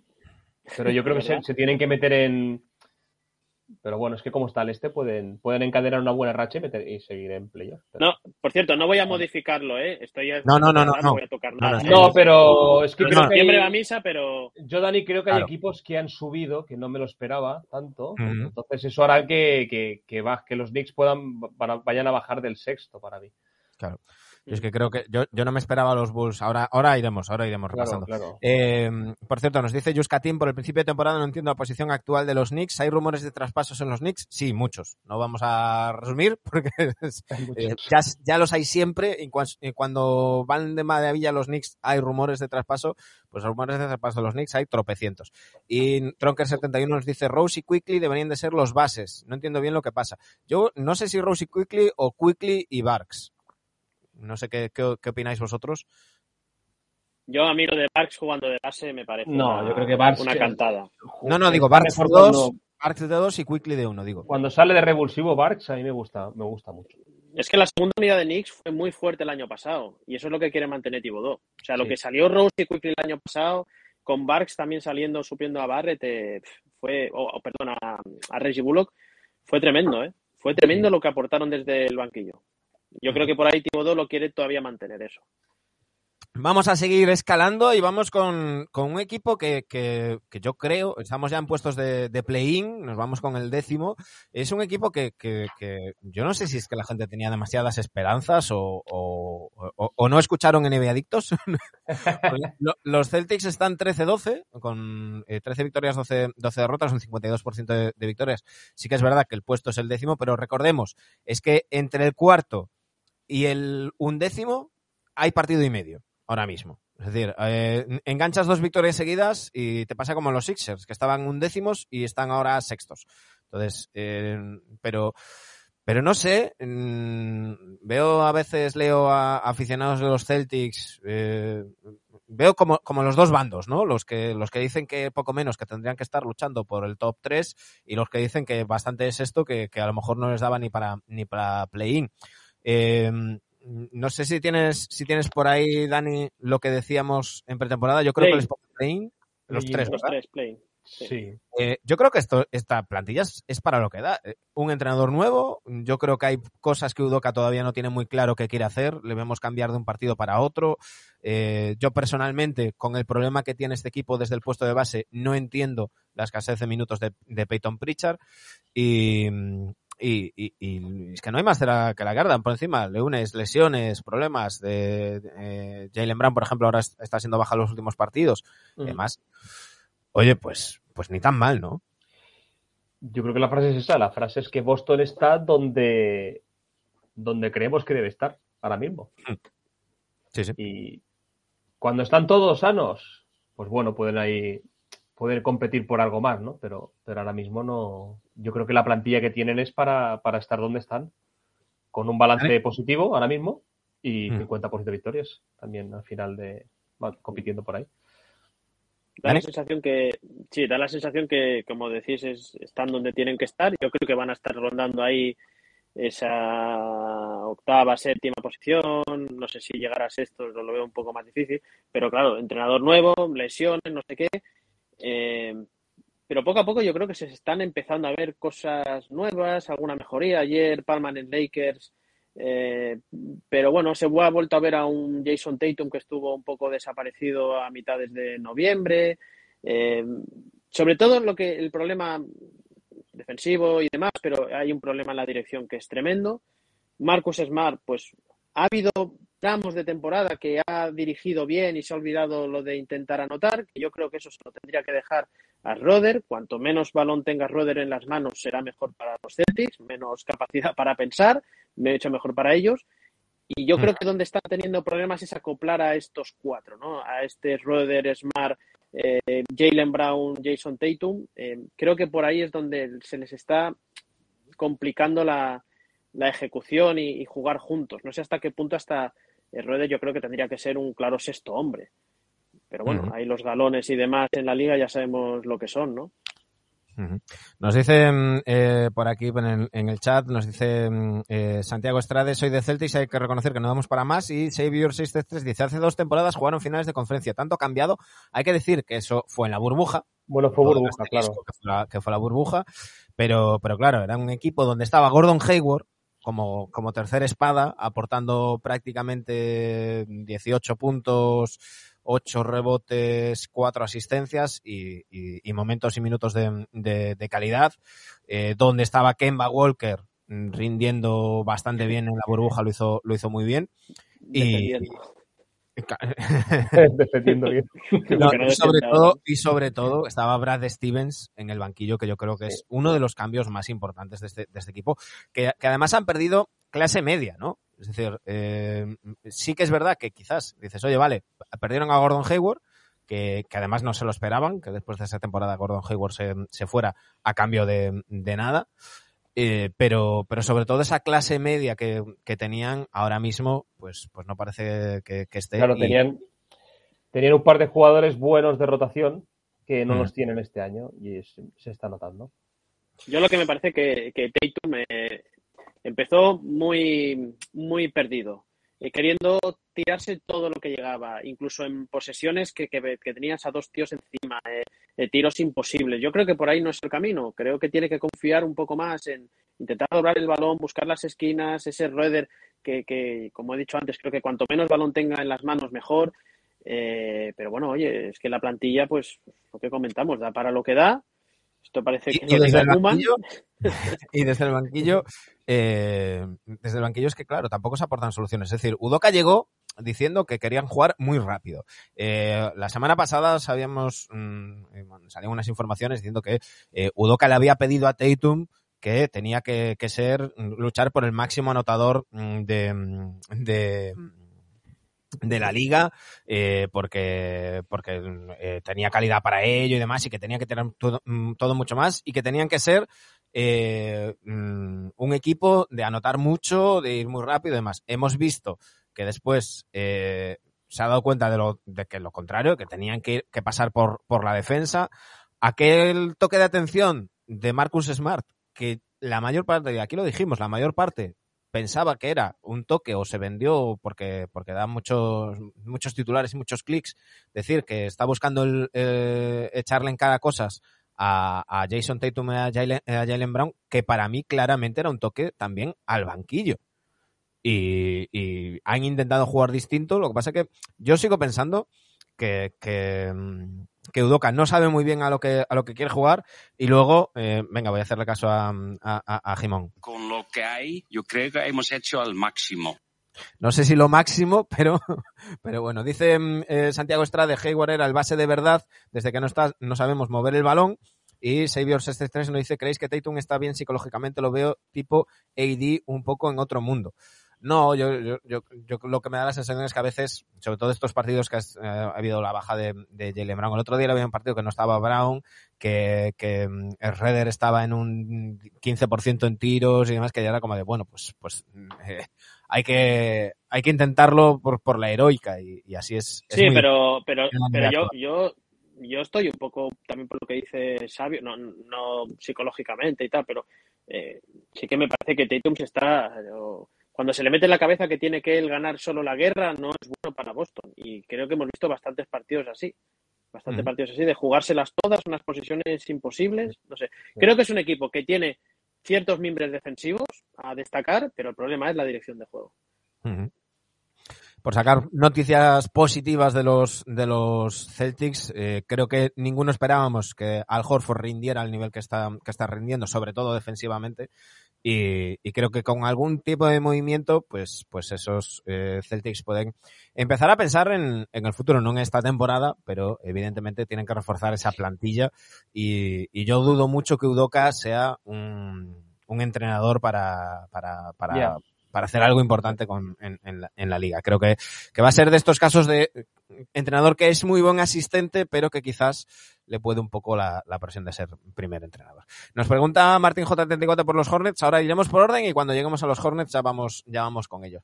Eh, subimos un peldaño y vamos con un equipo que, que empezó muy mal, como los Atlanta Hawks, que están novenos también con 13 victorias, 12 derrotas, que empe empezaron muy mal, ahora están en una racha muy buena y, y que hemos ido hablando semana a semana por aquí. Eh, yo, yo decía ayer, eh, ponía ayer en Twitter, eh, Trey Young es el máximo anotador de, eh, total, no por partido, eh, de la liga ahora mismo y el segundo máximo asistente. Si esto lo hiciera cualquier otro jugador, nos estarían bombardeando constantemente con, con ese, con ese tema. Eh, dice Juska Team, los, los Hawks, salvo por el expediente X de la cabellera de Trey Young, es un equipo por ahora perdido la alegría en la cancha de la anterior temporada. Lo hablábamos hace, hace unas semanas, ¿no? Y decíamos que si, si los Hawks estarían sufriendo el síndrome este del, del too many guys, ¿no? Eh, porque la temporada pasada tenían siempre dos, tres bajas. Estamos ahora en ese momento que están teniendo bajas, es baja de Andre Hunter, ha sido baja Cam Redis, ha sido baja Bogdanovich, y están volviendo a rendir, a rendir más. Sí. Eh, y claro, yo ante eso os pregunto, si fuerais eh, Travis Sleck, el, el, general manager de los, de los Hawks, ¿Os plantearíais traspasos a riesgo a eh, si tienes tantas lesiones? Oye, esto te está funcionando bien porque estás teniendo las lesiones, estás teniendo las bajas, pero tienes los jugadores para suplirlos. Eh, ¿Haríais algún traspaso para que sin bajas todos tuvieran los minutos que quieren y estuvieran contentos? ¿O sigues así porque total tienes tíos que son que son susceptibles de lesionarse y vamos a tirar así? Porque han, han vuelto a la enfermería, ¿no? No juegues más. Claro, han vuelto a coger ese, ese punto y han vuelto a tener esa, esa alegría que dice por aquí Yuska Team. Los últimos partidos lo hemos vuelto a ver. La conexión Trey Young, John Collins eh, funciona perfectamente. Aparte es eh, la, el, la asistencia anotación que más se repite en la NBA el pase de Trey Young para la canasta de, de, John Collins, pero me llama muchísimo la atención que juegan mejor cuantas más bajas tienen. Claro. Pues que super, superpoblación de jugadores de nivel notable, ¿no? En este equipo. Primero, por, por, por qué lo traspasas, o por quién, por rondas, entiendo, o por un alero muy, muy top, no sé. Y segundo, a quién traspasas, ¿no? Porque todos son de un perfil parecido que te pueden hacer buenos partidos. Lo que pasa es que cuando coinciden todos, es lo que decimos, ¿no? Que no. que se superponen de alguna manera y, y bajan, y bajan el rendimiento. Hay que decir también que los Hawks tenían eh, uno de los tres peores calendarios hasta el día de hoy. Eh, estaban los, los Cavaliers, estaban los, los, los Hawks. Eh, entre los equipos con peor calendario, el calendario más difícil, con muchos partidos fuera en esa racha que, que perdieron. Dani, ¿tú cómo lo ves? Yo echaría al entrenador. Es lo que funciona en este equipo. Adiós. no, evidentemente que no. Eh, yo no tocaría la plantilla. Cuando tienes tanta calidad en la plantilla, al final tiene que acabar saliendo. El tema de la enfermería, pues puede pasar lo que pase, no puedes estar jugando a, a ver qué, qué- quién se lesiona y, y cuándo y cuánto tiempo, ¿no? A mí lo que me preocupa de los Hawks es eh, esas semanas que vimos en que parecían que les importaba un pimiento la competición, las declaraciones aquellas a mí no me gustaron de Trey y la sensación de que les daba un poco igual todo, no defendían una mierda, siendo un equipo de Macmillan, algo, in- algo indigno de un equipo defensor como, como es el entrenador Macmillan. Los secundarios no aportaban, daba la sensación de que habían ganado tres anillos ya. Y bueno, eh, afortunadamente eso pasó y ahora se les empieza a ver. Eh, eh, estamos volviendo a ver un Trey Young para mí a un nivel ya All-Star indiscutible. Y siempre que digo lo del All-Star no es porque tenga que ir al All-Star, sino quiero referendar de, de- de que es uno de los mejores en estos momentos, ¿no? Y, y me parece que es un equipo que al final tiene que acabar subiendo. El récord me parece indigno de la plantilla que tienen, pero sí que las sensaciones las últimas semanas son mucho más positivas que el inicio de temporada que a mí me hicieron Gracias pues, a mi toque de eh, atención. asustarme, asustarme, me hicieron asustarme. Eh, yo los tenía en, en playoff, creo que los tres los teníamos en, en playoff Sí. y, y yo creo que van a acabar ahí. puede ser que pasado mañana estén cuartos. Claro, Ya, o sea, claro, que están, no- están- están ahora mismo a un partido del cuarto. Eh, y sobre sí. todo en una tendencia, si vemos las tendencias en la, en la conferencia mm, este de los últimos 10, eh, quitando los tres primeros, el mejor equipo de los últimos 10 es con diferencia los Hawks, que están 7-3 en los últimos 10, eh, que, que- que, como decíamos, empezaron muy, muy mal, pero enseguida cogieron, eh, gracias al, ba- a- al bautismo de... Sí, sí, por eso les di un toque de atención y, y para adelante, por supuesto. Nada, están a una racha de cuatro o cinco partidos seguidos ganados de ya instalarse ahí arriba y no preocuparse. Sí, yo, yo creo que van a estar ahí. Por el calendario de Tiene a Brooklyn, pero luego es Houston, Orlando. Claro, es que es eso. dos veces, ya, sí. Tenían, Ojo, ojo, tenían Orlando. el, muchas veces decimos que, que hay que esperar a Navidad y demás. No es capricho, no es decir, oye, esperamos a Navidad porque. No, no, es que los calendarios se van igualando. Es decir, eh, por poneros un ejemplo, los Lakers han tenido hasta ahora el tercer calendario más fácil de la NBA.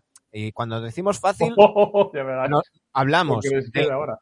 Se tiene en cuenta los partidos que se juegan en casa, los rivales con la expectativa de victorias, derrotas y, mm, demás.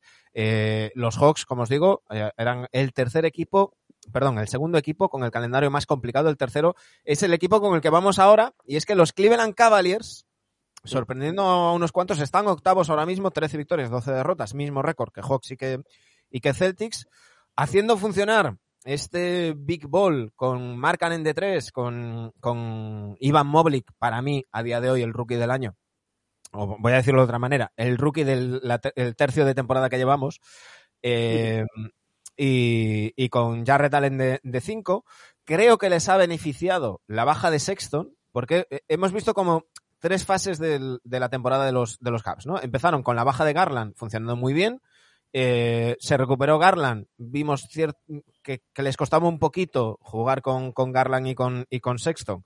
Se lesionó Sexton, volvió a jugar eh, Garland sin Sexton y volvieron a funcionar mejor. Con Ricky siempre desde el, desde el banquillo, que eso está funcionando muy bien, la aportación de, de Kevin Love, pero sobre todo unos Caps que son muy divertidos de ver, equipo League Pass sin duda, y que como decían antes por aquí, aportan un punto de vista distinto y con, con esa apuesta por el, por el Big Ball, porque ya no solamente amarcan en D3, sino que han movido a Okoro al 2, con lo cual ya el, el- el tamaño de- del quinteto titular de Cavs es, es, es la leche, pero sobre todo es, esa sensación, ¿no? De que se divierten, de que lo están pasando bien. y, ahora me imagino que hablaremos de, de Ricky, los rumores, luego comentaremos las, Lo veremos, las ¿eh? Porque... que, que ha hecho, pero, pero ¿qué os parecen estos, estos caps? Veremos porque si no tocan nada, y están los rumores de puede salir Ricky, eh, son candidatos eh, a una de las mayores sorpresas de, este año, ¿no? Están jugando muy bien y yo creo que les viene bien la baja de, de Sexton. Pues se pisaban un poco entre Garland y él. Garland está haciendo muy buenos partidos ahora y, y, y Allen a un nivel que se le presuponía que un jugador como él con minutos pues podía llegar a... Y además le sumas al, al yo también coincido como a ti, el, rookie del, de este tercio del año, a Mobley, que ha explotado muy bien y, y ahí están, ahí están en un, en un, gran nivel y divertidos de ver, como dices. Dani. Eh, sí, a ver, evidentemente nadie nos lo pensábamos. Bueno, yo creo que el único que se lo medio pensaba podría ser Manu, porque Manu dijo play Sí, porque yo creo que les, yo dije que no, sí. ¿no? Que no, que no Nosotros dijimos que fuera, no obstante, bueno, calma, porque al final eh, este, esta clase media de. Ni traspasan este... a Ricky. Sí. Cuidado, no sigo, apostando, abajo, ¿eh? no sigo apostando porque Ricky renueva. Yo sigo apostando porque no Ricky renueva. Viendo las declaraciones. Bueno, espera, Dani, di tú primero no, lo que. Traspasa, no, el, el, buyout.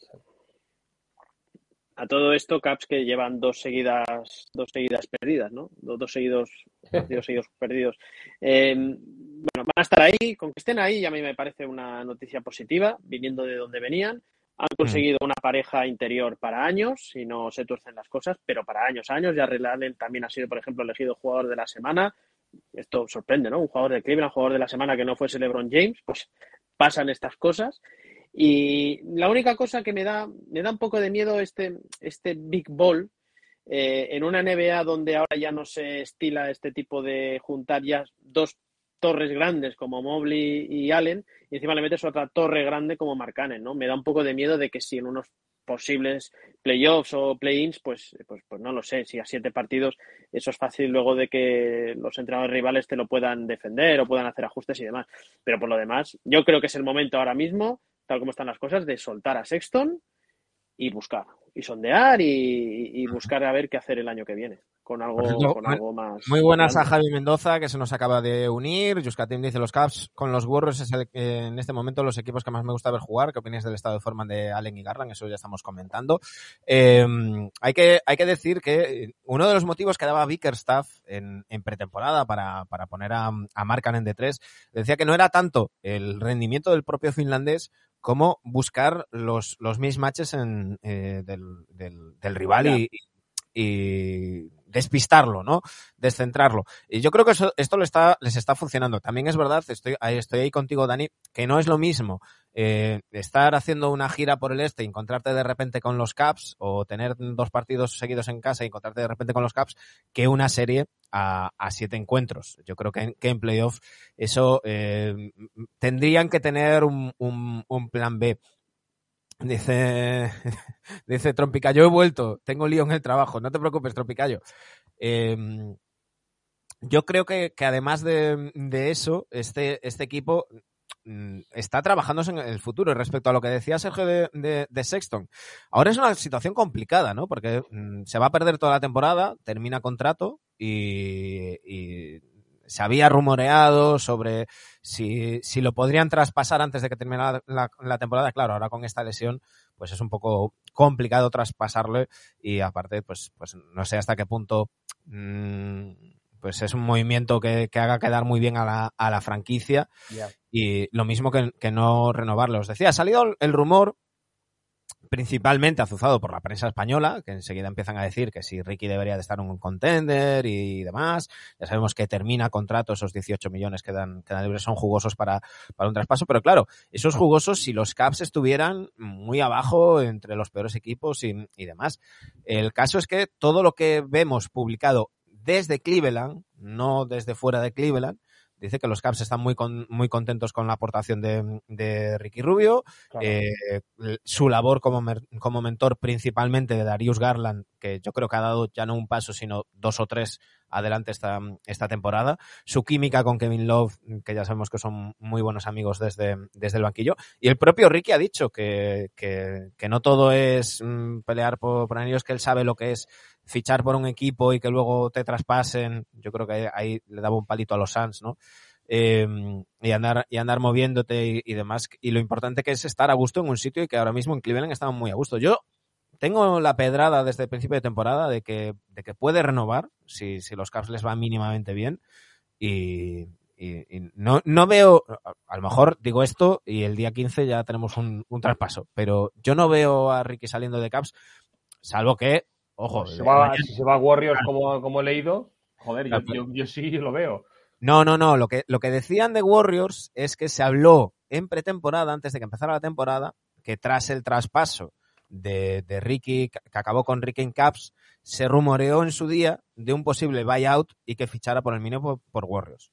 Digo, matizo esto porque algunos medios están diciendo, eh, suena Ricky para los Warriors. No, no, no. Han salido conversaciones de aquel momento. Dice um, Etílico García, que me, me, me, encantan los nicks de la gente. Eh, en ataque mismatch y en defensa también. El otro día Donovan Mitchell defendiendo a Markanen en el perímetro era cuando menos gracioso. Eh, Javi Mendoza dice, a mí me ha molestado muchísimo la desinformación con este tema de Ricky Warriors. Ahí, eh, por eso estaba yo matizando, Javi. Y Sean Carrow, Sean Carrow dice, vos días, club, creo que Ricky Rubio sería un gran base reserva para cualquier aspirante. Es un tío tranquilo que valora sentirse valorado y a gusto con lo que hace. Eh, dice Javi Mendoza, es una vergüenza que los, eh, los fanboys estos con muchos jugadores desinformando. Y dice perfectamente matizado. Pues, pues eso. Eh, dicho esto, mm, las sensaciones. El, se, el, se, queda.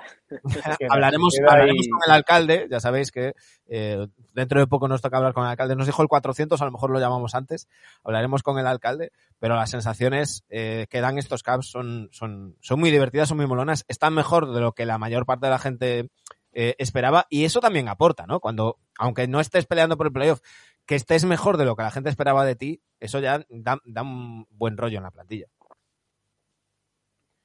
Sí, es la sensación eh, alegre eh, durante toda la temporada y, y, veremos cómo sigue. Yo también, yo pienso que no deberían tocar nada. No, yo lo de sex, yo explorar cosas con Sexton y sobre todo es el futuro, ¿no? Esa pareja interior cuando cuánto nos puede hacer disfrutar, ¿no?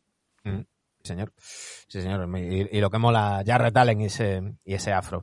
Vamos a continuar subiendo. Vamos con los Charlotte Hornets. Eh, para mí, una de las sorpresas de la, de la temporada, no me esperaba que rindieran tan bien. Eh, ni me esperaba que consiguieran ganar un partido con todas las bajas que están teniendo ahora mismo con el coronavirus, que me imagino que eh, van a condicionar un poquito los, las, la próxima semana o ya sabemos que cuando, cuando hay protocolo, salvo que te, te llames LeBron James, normalmente te pierdes 10 días y, y eh, Sergio, estas cosas las puedes decir en antena, en lugar de no, no, no, que me, que me queda, queda, mal, queda mal. Sí, la idea, la idea es hacer los 30 equipos, ¿no, chicos? Pues eh, haremos un tiempo muerto entonces. Sí, sí, sí, hacemos un tiempo muerto. Te, te, te puedes levantar si quieres, Sergio. te puedes levantar. Si no, quieres. al menos para cambiar el portátil, porque es que me va fatal este. No consigo tener una buena conexión. Y me pondré el del, el del trabajo, ¿vale? Vale. Eh, os decía, los Hornets que tienen ahora mismo a cuatro o cinco jugadores en, en, en protocolo y, y, que yo no me los esperaba tan, tan arriba. Ahora mismo están en play-in, pero han estado mucho tiempo en, en, en playoff. Creo que se han fabricado un colchoncito que les puede servir a final de, de temporada y sobre todo jugando mucho mejor de lo que yo me esperaba, chicos. Bueno, el Charlotte está en, está en cuadro, ¿no? O sea, Así que te, nos pueden llamar a nosotros ahora mismo. Tienen un brote. Un brote no, a mí no me viene bien, ¿eh? Ir a Carolina no me viene bien. No, Charlotte empezó muy bien. Empezó siendo un equipo que las primeras semanas era un equipo de League Pass para verlos. Se deshincharon un poquito y ahora, bueno, están quitando el, quitando el brote que han tenido. Estaban ahí compitiendo todos los partidos y tal. La Melo estaba a un nivel muy, muy, muy bueno. Que Liubre tenía momentos también de cuál se, fue, se iba a treinta y pico puntos, otros fatal. Y sobre todo el, el ala pivot Bridge, Bridge que estaba un, a un nivel muy, muy bueno estas tres primeras mm. semanas, ¿no? Ahora ha bajado un poquito. Pero bueno, Charlotte es un equipo que también sorprende, igual que Cleveland, que esté ahí arriba. Porque no sé si alguien le daba, no, no sé, creo que yo le di play-in, recuerdo, mm. o no sé, pero muy raspado, ¿eh? No. No, nadie. Vosotros, Yo, vosotros yo creo que los dejaba fuera de todo. ¿Fuera? Sí. ¿Freddy también? Tú y Sergio lo dejabais fuera, yo lo puse en play-in. Pues raspado Dani, Eh, entonces. Esa por la de Cleveland, por mí. Sí. Yo, a mí, me, las cosas positivas de este equipo es la seriedad. Tú empiezas a leer nombres de jugadores y dices, ay, ay, ay, ay, ay, ay, que si Bridges, que si eh, Ball y todo lo que supone, que si Kelly Ubre, y están jugando muy serios, están... eh, Borrego está haciendo, interviniendo en el equipo, jugando a small ball, sacando, a, a- le iba a comentar, Washington jugando de, de cinco, eh, o sea que tiene mucha versatilidad táctica este entrenador y se está viendo. Y yo, lo de Gordon Hayward, la profesionalidad que siempre aporta este tío allá donde esté, cobrando lo que cobra, el, bueno, se lo firmaron y es lo que es. Por fin vemos a Michael Jordan eh, disfrutando de algo, siendo, siendo gerente, ¿verdad? Pero yo quiero destacar a Lamelo. A mí me parece Lamelo, que es un tío que tiene que estar en el All-Star. Ahora mismo lo- las sensaciones que nos están dando son buenísimas. Me parece de los mejores bases que hay en el este ahora mismo. Y- y es tremendo, es tremendo lo que le estamos viendo. A partir de aquí, bueno, ¿hasta dónde pueden llegar? Es un equipo, pues, que presión no debería tener, ni por parte de los aficionados, ni por parte de la prensa, y así andan. También están en esa clase media que con dos victorias te vas al hoyo, y con dos, eh, con dos derrotas te vas al hoyo, y con dos victorias, pues te metes en playoff directo, ¿no? Eh, van a estar ahí jugando lo que queda de temporada para mí. Vamos, subimos un escalón, nos metemos ya en los equipos de playoff. Los Philadelphia 76ers, un equipo que eh, evidentemente su temporada está marcada por el tema Simmons, Joder, vaya temita, tío. que han, han tenido altos y bajos, la baja por coronavirus de, de Joel Embiid, que además dijo, em, dice Martín J34, queda claro que en el este algún pez gordo va a quedarse fuera de playoff, incluso de play-in. Y Jefazo dice, hay muchos huecos para poder ir la Melo al All-Star. Sí. Eh, os, os decía, la, la baja de, de Joel Embiid con el coronavirus, que además no es de los que lo han pasado eh, asintomático, lo ha dicho claramente que, que pensó que no lo superaba y que, que no la contaba. Y, y, y- y yo creo que el equipo rindiendo muy bien, ya sabemos que los equipos de Doc Rivers suelen ser fuertes en, en liga regular, eh, pero que cada vez es más urgente por, por, yo creo que por el propio bien y descanso mental del, del equipo, ¿no? Porque aunque ha bajado un poco el nivel de ruido con el tema de Ben Simmons, eh, cada post partido las preguntas son, son sobre Ben Simmons, cada prepartido las preguntas son sobre Ben Simmons. Eh, tienen muy buenas noticias, como es el rendimiento de Tyrese Maxey.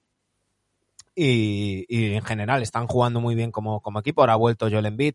Lo normal es que veamos altibajos. Ha tenido dos partidazos, otros dos partidos un poquito peor por el, estado de forma mientras se termina de recuperar de- por el tema del coronavirus. Pero bueno, lo normal es que este equipo con Joel Embiid y con, con el sistema que ya, ya conocemos de, de Doc Rivers eh, acabe ahí arriba en liga regular.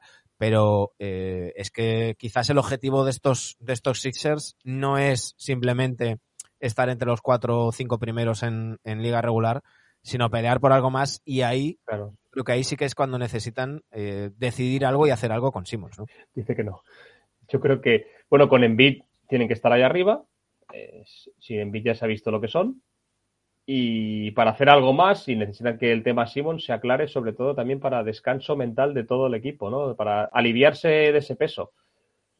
Quizá mm, incluso no hacer un gran traspaso tampoco, como, es lo que buscan y no lo van a conseguir, sino simplemente qui- quitarse ese tema para que todos puedan estar más descansados, eh, ya solo el equipo, directiva, entrenadores, todo, y, y puedan centrarse en lo que se tienen que centrar. Que ahora mismo están descentrados y están sextos con 13-11, por- con, con Embiid lo, lo que ha tenido, ¿no? Pero podían estar más arriba. Y, y es eso, ¿no? Y a ver qué... Tiene que acabar este tema. El tema Simons tiene que acabar. De alguna manera u otra, pero tiene que acabar, tío, no sé. Pero no tiene, no, no tienen que, no tiene que estar en esta plantilla, ya se ha visto. No Dice- quiere estar en esta plantilla. Dice Tílico García, bastante mérito de los Sixers con todas las bajas estar ahí, añadiendo un McCollum o similar, los vería peleando por llegar a final Bueno, de McCollum, pobre McCollum, Eh, ¿cómo está? Hay- que decir, hay que decir que eh, eh, han salido muchos rumores, ya luego lo comentaremos cuando hablemos de, de Blazers, ya has dicho que, que no, que esas supuestas declaraciones de Lillard eh, queriendo jugar con Simmons en, en Portland y de tal, son mentiras. Eh, hay, hay, que, hay que filtrar un poquito y, y- bueno, veremos, veremos a ver. Eh, se ha dicho también que los Knicks, aunque también han salido en rumores, los Knicks en ningún momento han llegado a hacer una oferta a los Sixers, ni a los Blazers. O sea, ni por Simmons ni por Lillard, los, Knicks. Dani, ¿tú cómo ves tú a los Sixers? Que decías primero que no, luego decías que sí con la cabeza. Sí, no, coincido mucho en lo de Sergio. Creo, eh, creo que tienen uno de los mejores banquillos de los últimos años que podía tener Sixers. Me gusta mucho el banquillo que tienen. Y con un envite a este nivel que vimos el último partido, pues te va a dar para estar arriba, para clasificarte. Pero eh, yo lo siento mucho, pero voy a lo de siempre. 100 millones invertidos en nada, pues los acabas notando. Los Eres- acabas eres notando, como los acabas ¿eh? notando. Eres como en Bid, que el otro día decía, tenemos... No sé, a mí no eh, me va mal. 300 En la vida no me va mal pensando en dinero. El No me ha otro ido día mal. decía, eh, decías por City, dices por Cities buenos días trío Vizca Barça. Eh, decía el otro día en Bit que, porque bueno, tenían más bajas y demás, eh, y salía en Bit diciendo, bueno, tenemos ahora mismo, cuando ganaron en Atlanta, dice, tenemos ahora mismo 300 millones en contratos sin jugar, ¿no? Claro. Es que eso al final lo Claro. acabas notando, pero no, no porque no juegue Simmons, que ya sabemos que con Simmons intentándolo meter de nuevo en plantilla y eso, que no va a funcionar, que ha quedado claro y, y ya no es un tema de deportivo, es un tema de que él psicológicamente no va a querer estar y los compañeros van a ver van a ver historias y el público, entonces por ahí olvidémonos de eso, pero es todos esos dineros que tienes ahí invertidos en este tío, que no tiene que venirte, como decía Sergio, una superestrella, que te pueden venir un base y, y un tío alto y por dentro y ya está, de, de medio nivel y no, que no pasa nada y luego rondas detrás, pero es que eso luego lo vas a- te van a ayudar en, en, en playoffs. Yo la pregunta que os hago es, los tres lo habíamos puesto en playoff directo, ¿seguís Mm. pensando eso? Sí, ¿Sí? Sí. sí, sí, Vale, sin vale. duda. Sí, yo creo, yo creo que un equipo con Embiid y, y un equipo en temporada regular Tal- de, incluso como están ahora mismo, ¿eh? Tal como están Sí. ahora mismo, playoff directo. Sí, sí, sí, sí. Vale, vale. Sí, es que es que Doc Rivers te- y lo que te quita Doc Rivers en playoff te lo da en liga regular. Es verdad, esa es buena, esa es buena. Claro. Eh, nos dice Savior63 que le pediríais vosotros a los Blazers. Eh, J Cuadrado dice, buenas, ojo a la reunión en Adicta. Y Jefazo dice, Maxi es muy bueno. Voy a estar a doble pantalla en breve, ¿eh? No, Ojo. no os asustéis. No Ojo, cuidado. Ojo, cuidado. A, a saber, qué, a saber qué va a hacer Sergio. Eh, Me vais a tener por, por duplicado. Vale, vale, vale, vale, vale. Ahora, ahora lo vamos a ver. Seguimos subiendo y vamos con, para mí, una de las sorpresas, eh, y yo creo que en general una de las sorpresas del inicio de, de temporada en la conferencia este son sin duda los Bulls y los Wizards. Eh, yo estaba diciendo en las semanas pasadas que mm, creo que por lógica, teniendo en cuenta los que tienen que subir de abajo, tenían que subir los Sixers y tenían que subir los Hawks, y creo que también tendrían que subir los, los Knicks, aunque cada vez soy menos optimista, eh, tenían que ir cayendo equipos de, de, playoff. Todas las miradas estaban en los que son sorpresa, es decir, los Bulls y los Wizards.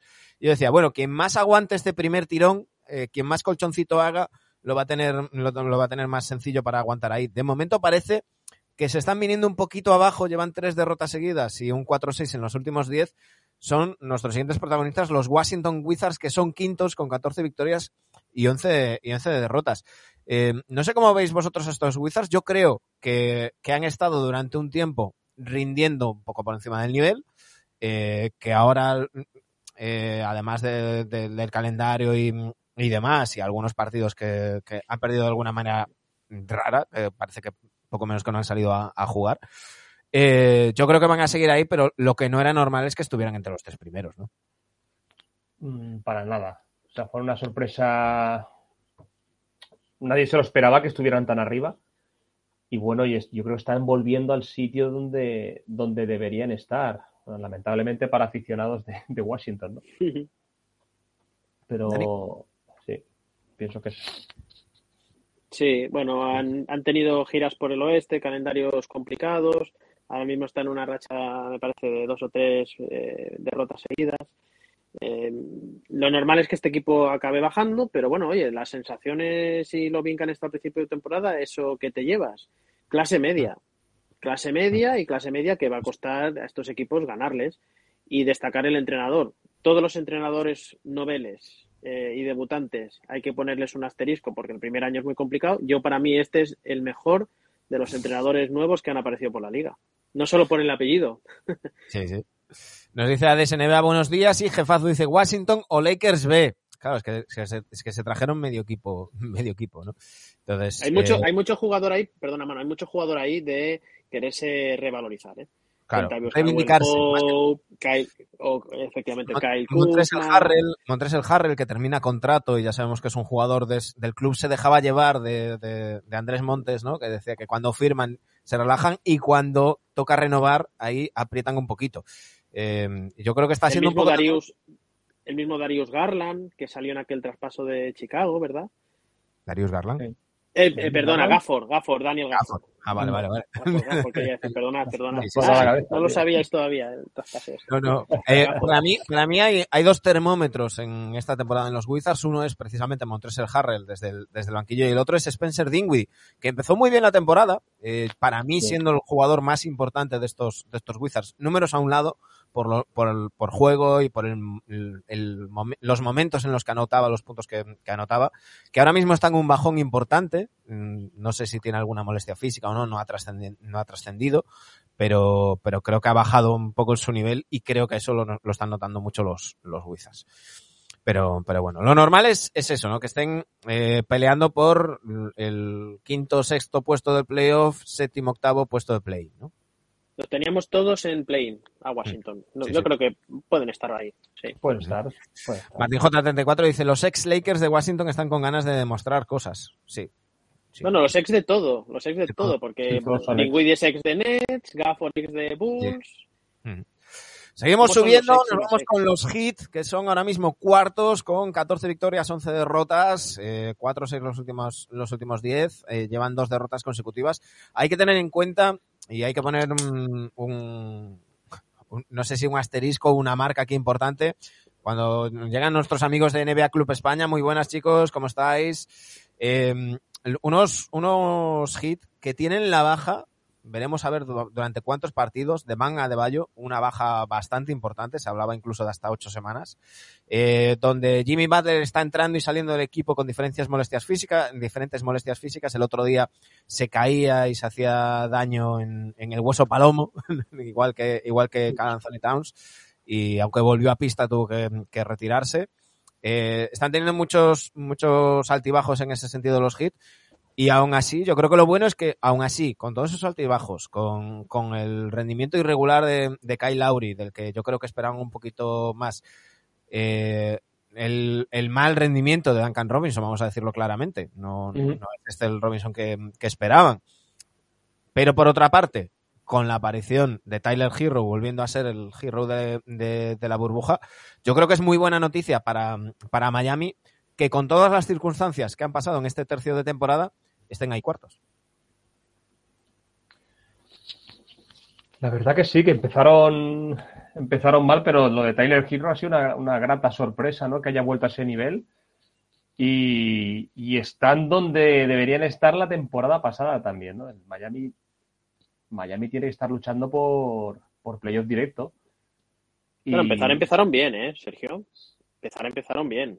Luego sí que les Bueno, lo- el hablo más que nada por Lowry, sí que no, hasta que empezó con un poco más dinámica sí, de equipo y tal. Mm. Pero, pero bueno, Miami está donde, donde debería estar. Yo, lo- yo los veo ahí bien posicionados y, y bueno, y a ver después tras lo que se saca de la manga en, en pos- en posibles playoffs y en el Uy, Uy, Ya se nos ha ido, se nos ha ido Sergio. ya está aquí. Mm. Sí, Ya- estoy ya aquí. hemos Estaba diciendo que, que les veo en el donde deberían estar, a ese cuarto, cuarto sexto puesto. A mí me da, me, me da la impresión que es un equipo eh, que pensábamos. pe- Sí. Me da la sensación que es un equipo que pensábamos que tenía una plantilla muy compensada y, y creo que están de- que dependen en exceso de Adebayo y de Butler. La baja de Adebayo va a ser muy jodida. Va a ser muy jodida y le vamos a ver bajar puestos en la clasificación del este. Muchas ¿eh? veces, muchas veces se, se, se habla y, y- y, por ejemplo, en, en- en el Twitter NBA se ve mucho, se- yo creo que se sobredimensiona. No, no estoy, antes de que me lluevan los palos, no estoy diciendo que no sea así, que Jimmy Butler no sea un jugador ultra competitivo y muy bueno para el equipo, pero que yo creo que a veces se sobredimensiona su impacto en, en estos hits eh, haciendo de menos a un Banga de Bayo que a mí me parece importantísimo para, para este equipo, defensivamente, también en, también en ataque, ese, ese tono competitivo que, que, tiene, que tiene también.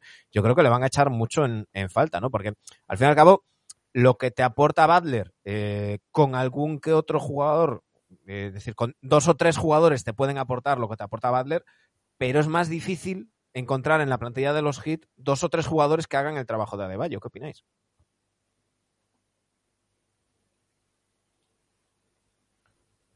Chicos. Yo que no te he escuchado bien. Ah, No te he escuchado Ah, es que bien, estaba no. escribiendo. Estaba escribiendo yo internamente.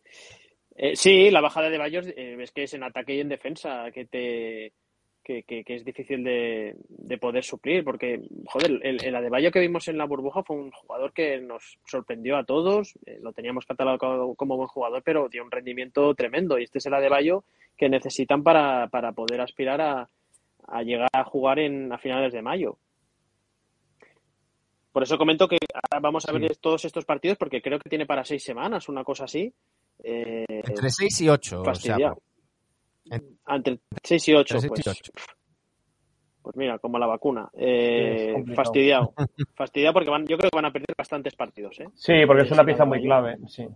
Nos dicen aquí en el chat, a Hate dice buenas tertulia en hora de caña y aperitivo. Y NBA Club Español nos dice que sobre todo es una baja sensible porque no tienen cambio válido. Deadmond no es un jugador para ser titular y jugar 30 minutos. Claro, es que ese es el tema. Ese es el tema. Es que no solo defensivamente, es un tío que en ataque. No, en ataque te aporta mucho. muchísimo, El... Sí, muchísimo. Una buena visión de juego. claro. Uf. y cómo desgasta al rival, en- en- a los jugadores interiores del rival en ambos lados de la cancha. ¿no? Eh, pues eso también, también influye.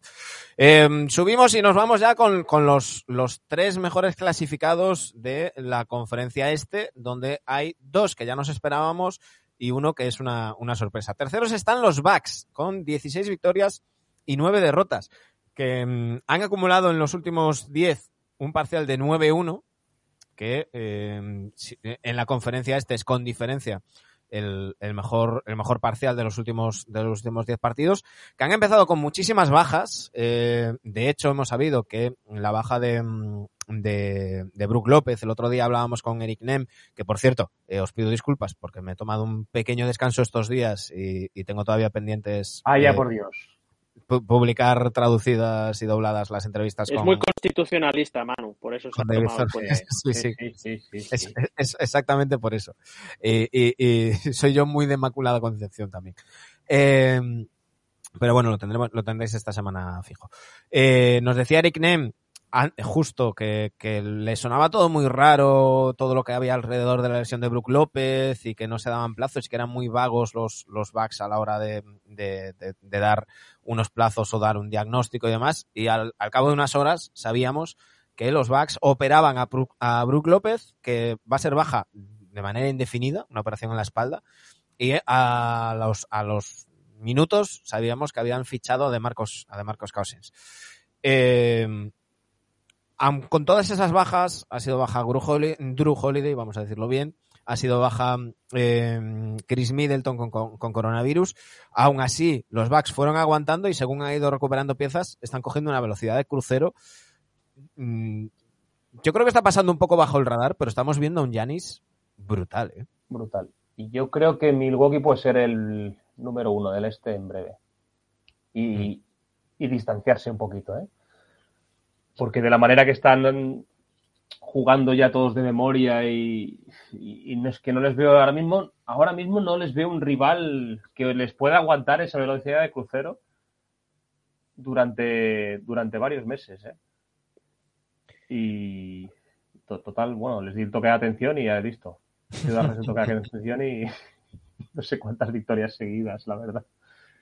Pero sí, el Janis está, Giannis está a nivel trofeo, trofeo MVP, ¿eh? Sí, sí. Tercero. En mi, rank, en mi ranking lo tengo ranking tercero. En, ¿Cómo, está, Tengo ¿cómo va el MV Pantoja? Es muy bueno. pues Car- que aunque. O sorpresa, Carre primero, Durán segundo, Antetokounmpo tercero y el resto tendría que mirar Twitter ahora mismo. Eh, yo, yo sí que, eh, velocidad de crucero sí, creo que este equipo, recuperando a las piezas que han recuperado para ganar a las clases medias del este e incluso del oeste, que la clase media del oeste pues, no es la que conocimos otros años. Sí que te da, van a conseguir victorias y demás, pero luego en enfrentamientos directos con equipos potencialmente finalistas de conferencia, la baja de Brook López se les tiene que notar. Ya no me imagino que, me quiero imaginar que, que, esté para playoffs, porque si no puede ser un drama para, para los Bucks. ¿Por qué? Porque creo que ante Tocumpo va a jugar de 5. Y ante Tocumpo jugando de 5 al igual acabas quemándolo eh, desde diciembre hasta abril o mayo. Entonces por ahí puede llegar, puede llegar descontado. Nos decía Eric Nem, nos decía Eric Nem y, y, y era, era, llamaba la atención que, que al preguntarle por, por Cousins, eh, decía, bueno, eh, básicamente con la baraja de Brook López, los, los backs necesitan un cuerpo. Así lo definió, ¿no? Decía Claro. algo ahí, un bulto que esté ahí espacio para que.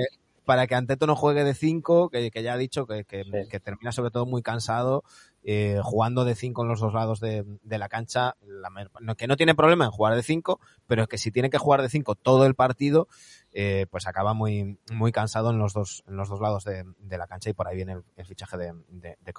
Pero bueno, yo creo que, que de momento, lo que llevamos de, de temporada, habida cuenta las bajas que han tenido los, los Bucks, yo creo que, que están muy por encima de lo que estaría cualquier equipo en sus circunstancias. ¿no? Eh, ha- han tenido una racha de 10 partidos en la que tenían a cuatro de sus titulares lesionados.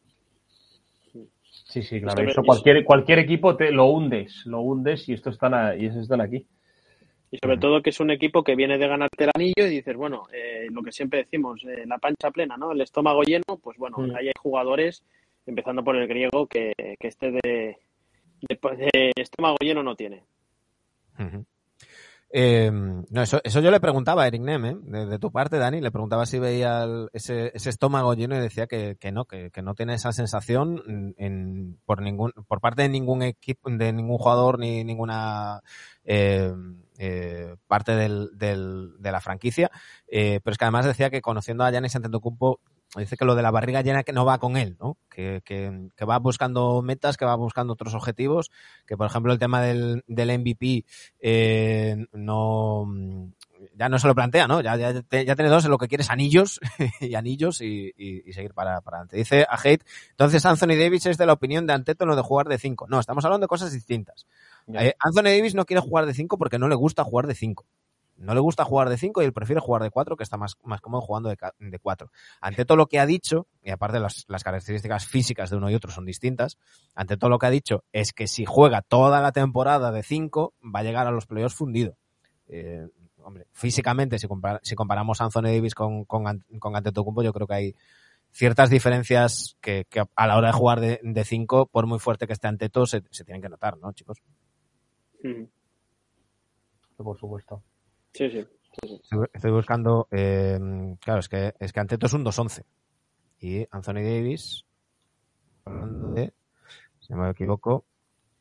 Ah, pues es más, es más alto Anteto que Anthony Davis. Pues aquí me, me como mis palabras. Es un, es un 2-0-8. Yo pensaba que era más alto. mucho, tiene mucho cuello ante todo. Sí. Habría que ver el peso, el peso también. Ujú. Pero bueno, dice mm, Jefazo, en el partido contra Boston se vio que cuando Davis y demás quieren, juegan de, de lujo. Bueno, claro, es que contra Boston también es más, más sencillo. Vamos a seguir, eh, vamos con, para mí, la gran sorpresa de, la, de, la, de lo que va de temporada, los Chicago Bulls. Eh, en, en pretemporada yo os decía que, que me pasaba un poquito como con, con los Lakers y con algún que otro equipo, que es que no sabía que iban a jugar, eh, tenía motivos para pensar una cosa y la, y la contraria. Y creo que lo ha hecho bastante bien eh, Billy Donovan.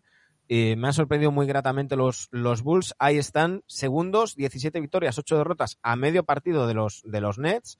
eh, y con una racha de, de cuatro victorias ahora mismo consecutivas. Y con dejando muy buenas, muy buenas sensaciones estos Bulls, chicos. Yo creo que con los movimientos que ha hecho Chicago, o sea, les podía salir o muy mal o muy bien. Y han ido por el, por el bueno, ¿no? Les han salido muy bien y teníamos dudas de a ver cómo, cuán- cuántos valores necesitarían eh, de Rosa, Alonso y Lavín juntos. Y la verdad es que se han complementado muy bien. Porque Alonso lo está organizando genial y porque de Rosen está volviendo a ser el de Rosen que vimos en Toronto. Sobre todo a un nivel espectacular de anotación y Lavin haciendo de Lavin. No ha bajado sus prestaciones.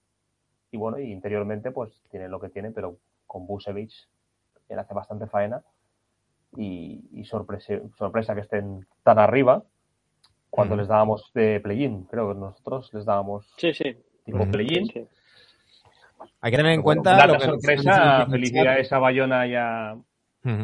Haremos estos días un, un Bulls Adictos 4.0. Sí. Nos dice J Cuadrado, ojo, cuidado con lo que decís, la os vigila.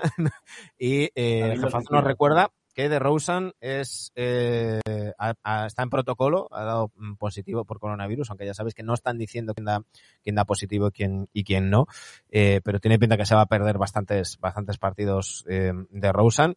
Y dice a Hate, Busevich le dio mala vida el otro día a, a Jokic.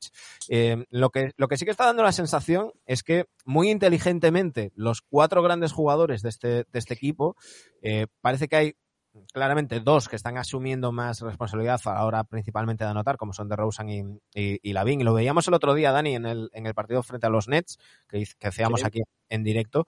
Eh, y hay otros dos, que son Lonzo Ball y Busevich, que quizás están renunciando a sus números personales para jugar mm, eh, en más, más en, en modo equipo. Y yo creo que esa es la base del rendimiento que están haciendo estos, estos Bulls, ¿no? Que están pensando como equipo y, y que cuando a lo mejor Lavin no tiene el día, pues tira menos y demás. Y, y creo que todos en este equipo están pensando en el grupo y no en, su, en sus estadísticas individuales o en reivindicarse como el jugador X o, o tal, ¿no? Sí, porque en el partido que ganan en Brooklyn eh, lo dijimos, digo, hostia, es que desde el tercer cuarto que de Rozan sube él en la bola y lo hace todo él y distribuye y pasa y hostia, y sorprende teniendo un jugador como Lonzo, que Lonzo este año pues ha dado un paso eh, adelante en la dirección del equipo, incluso en el tiro de tres y demás, y como que lo tenían allí apartado, ¿no? Bueno, y le salió bien la jugada y y, y sorprende todo esto viniendo de Donovan, ¿no? Porque yo, Donovan es un tío al que le, le tengo mucho mucha incógnita y muchas preguntas sobre él. Cariño. Sí. No, no, cariño, no, no, sí, no le odio, eh, que yo odio a muy poca gente, pero, pero no sé, que no, no me parece un, un excelso entrenador y lo que sí que hay que reconocerle es que ese encaje, No, no, no. es que, es que ese encaje, Venga, te, te dejo, te es que ese encaje, es es que ese encaje entre Lavín, de Rozan, incluso Alonso, está funcionando. Se están entendiendo, las, las, las victorias están llegando. De momento no se han metido todavía en ningún momento crítico de perder muchos partidos seguidos, cuando ya sabemos qué es lo que pasa. Mis únicas preguntas que tengo sobre Bulls es ¿Cómo va a volver de Rozan del COVID si es que lo tiene oficialmente, si es protocolo? Porque sabemos, y de Rozan ya tiene, debe tener 33 años, las vueltas de cuando lo has tenido, pues mm, hay jugadores que les afectan más y que les afectan menos. Y yo creo que el paso adelante, el paso adelante que tiene que dar este equipo para poder realmente aspirar a, a pasar rondas de playoff, rondas de playoff es Busevich. Sí. Porque Busevich es un tío que en Orlando eh, te hacía dobles dobles tranquilamente. Aquí te los puede seguir haciendo, pero no estamos viendo al de Orlando. ¿Qué pasa? Que si le damos más balón a Busevich vamos a tener menos aportación de Derrozan y Lavín. Vamos a ver, porque eso es importante. Es importante de cara a playoff. Más, no tanto en cuanto a hacer dobles dobles, que los puede hacer fácilmente, sino en, en los porcentajes de tiro que tenga Busevich. Está claro. Por, por cierto, tengo, tengo, la, tengo la mente muy sucia, ¿eh? Ahora que se ha apartado Jimón, eh, me parecía que ahí detrás tenía otra cosa que no era un, un dedo, una manopla de esas. Hostia, Exacto. Esto es, de, esto es del Madison. Esto es del Madison sí, sí, Square sí. Garden, la, la manita de... Sí, sí, sí, pero, me, parecía, me parecía otra cosa. Tengo la mente muy sucia. ¿No es el dedo de. Mourinho? No es el dedo de Mourinho. No, no señala el camino, no señala el camino. Y Bueno, y vamos yo. a cerrar, vamos a cerrar la conferencia este y, y, y de paso el programa de hoy, que teníamos previsto hacer las dos conferencias, pero ya veis que nos hemos ido a prácticamente dos horas. eh, Qué ingenuo, qué ingenuo. Siempre nos pasa, siempre nos Siempre pasa. nos pasa. Os lo dije. Os lo dije. Es imposible. J cuadrado. Ya sabemos por qué le gusta a Sergio hacer sentadillas por las tardes. Oye, Bueno, pues vamos va a- muy bien eso, ¿eh? Va muy bien. De cuando Sí, tengas 45 años no notarás nada. No notarás nada. ¿Dónde? Dani, estás, no nada. con ¿Dónde? eso, ¿eh? Dani, estás Sí, tío. obsesionado con la próstata. Tienes, tienes un- un Eso, eso y Sí, con el partido, con el partido de hoy. Esta noche vamos a ver sufrir a Dani. Yo. Ah, no, no. Le compadezco. ya lo tengo muy claro. Tengo Pero, muy claro. pero, ¿de qué habláis? De las Champions, mano. Ah, vale, va. No, Estoy de vacaciones, el fútbol no existe para mí cuando estoy de vacaciones. Vamos a cerrar la conferencia este y lo hacemos con los líderes, con los Brooklyn Nets. Eh, mm, ya lo hemos comentado en alguna ocasión. Eh, todos son críticas, todos decir que este equipo tendría que estar mejor, que, mm, que tal. Eh, pero con eso y todo, son ahora mismo el tercer mejor equipo de la liga, el mejor equipo de la conferencia este. Eh, vale, podemos hablar de los minutos que está jugando Durant, podemos hablar de, de- del juego de, de los Nets, pero al final están, están ahí. Eh, parafraseando a, a Porta, a oro que no están tan mal, ¿no? No estamos tan mal. No, joder, es que con Kevin, yo con Kevin al fin del mundo. A este nivel. O sea, no. Tiene, tiene que mantenerlos en el top 3 de, de conferencia. Y luego está Harden, que también te aporta, pues allá. Otra cosa ya son playoffs y que les haría falta un cable pelado más por ahí, que está, que está desaparecido, que no creo que no creo que vaya, que no creo que Por vaya cierto, a incorporarse este Ya lo año. comentábamos el otro día, los Nets ya han dicho que eh, hasta ahora recibían llamadas y desde la semana pasada ya, la están, ya las están haciendo para traspasos de Kyrie Irving. ¿eh? Claro. Eso es un paso más. o sea, ahora hacen, ahora hacen ellos. Ahora hacen Sí, ellos Ahora llamadas. hacen ellos. Hasta, hasta la semana pasada Bueno, pero recibían ¿quién va a aceptar, llamadas. no? ¿Quién va a aceptar un traspaso de un jugador que no va a jugar? Simmons. No, no, pero, Simón, ¿no? pero es que no va a jugar, no va a jugar, no lo sabemos. O sea, no va a no puede jugar en Nueva estado. York, no puede jugar en Los Ángeles ni en San Francisco, pero en el resto de las franquicias, y, y no puede jugar en Toronto, pero en el resto de las franquicias, sí. Eh, Sí, no pero es- tiene, tiene mano mala, tiene mano mala pinta eh, eh, viendo cómo está evolucionando todo este tema en el resto de países donde se está pidiendo Claro, ya claro. vacunaciones Claro. por cualquier cosa. Lo sí, normal sí. es que allí se acabe ya pidiendo, como no sé qué país era, que van a pedir vacunación. Sí, sí, sí. y, sí, bueno, sí, obligar, no, no, perdona, eh, iba a decir que no sé qué país era que iban a obligar al sector privado a vacunar. Estados Unidos, Estados Unidos, Nueva York, Nueva York, la ciudad de Nueva York, eh, después de hacer obligatorio en, en el sector público que todos los trabajadores estén vacunados, va a ser obligatorio también en el sector privado. Pero bueno, es que, bueno, ahí no- es bueno meternos en el tema de la vacunación, pero la- lo que no me, lo normal es que también será, fuera obligatorio también en, en la NBA, que yo creo que la NBA no se puede permitir pues pues que se, se adultere la competición, pues lo que hablábamos antes de Charlotte, ¿no? De repente tienes a cinco tíos en, en protocolo eh, si incluso con la vacunación no estás libre de eso, porque ya sabemos que te puedes con- contagiar aunque estés vacunado, lo que pasa es que vas a tener consecuencias mucho, mucho menores, eh, pues como para tener a tíos que, que no se vacunen y, y- y demás. Claro. Eh, pero bueno, el, el caso es ese, que los Nets ya han dicho que hasta ahora recibían llamadas y ahora las hacen. Con lo cual, todo pinta. eh, el otro día le preguntaban a Kevin Durant por Kyrie Irving y contestaba bastante borde que pasaba del tema, ¿no? Y, se decía que, que está ya hasta los cojones y personalmente decepcionado con Kyrie Irving, eh, Kevin Durant, porque al parecer ni siquiera le contesta ya y, y demás. Pero, pero bueno, pero, pero vamos a lo deportivo. Vamos deportivo, eh, porque quizás esperamos la perfección de, de un equipo como, como este. Hay que tener en cuenta también que han tenido muchas bajas también, siguen teniendo la de Harris y demás, y aún así, yo creo que Steve Nash lo está haciendo muy bien, está ajustando las rotaciones, está ajustando el, el- el equipo, no le tiembla la mano ahora de decir, oye, mm, Blake Griffin, que, que eres un agujero negro en defensa, pues no juegas más. Y, y estas cosas. Y, y yo creo que está mejor que la sensación que tenemos, y me incluyo, ¿eh? Sí. La sensación sí. que tenemos es como de mm, vaya decepción de temporada de los, de los Nets y tal. Y están ahí, ¿eh? Sí, pero, pero bueno, yo, yo aquí voy a echar un poco de, de ¿cómo se dice? ¿Agua fría o agua, Agua al caliente? vino. No sé, no sé el agua. De agua al vino, Agua, vas a echar agua al vino. vino. Ah, agua al Agua al vino, hay que echar agua al vino. Venga, venga, voy a echar yo agua al vino. Eh, sí que es cierto lo que decís, ¿no? Que al Trantran, esta gente eh, están eh, arriba del este, que llevamos dos años esperándoles a jugar a la perfección y por unas cosas o por otras, pues no se les ha visto, ¿vale? Que Harden tiene que coger la forma, que patatín, que patatán, que sirven y tal. Yo a mí, evidentemente, el factor jugar con Kevin Durant es trampa, lo sabemos todos y, y es por el que está ahí. Pero a mí, chicos, se me hace muy raro pensar que un equipo que no está entre las cinco mejores defensas de la liga puede ganar un campeonato. Es que se me hace muy difícil. ¿Qué puede pasar? Porque al final esto no es PC fútbol ni PC básquet, que tú juntas a tíos de 90 y ganas todo. No, ya sabemos que no es así, porque si no, no veíamos la NBA. Vemos por ver quién gana. Ya sabemos quién es el mejor. Pero, no pero lo vemos por ver quién gana porque seguramente no, no muchas veces no gana el mejor. Y, no pasa nada, hay que decirlo.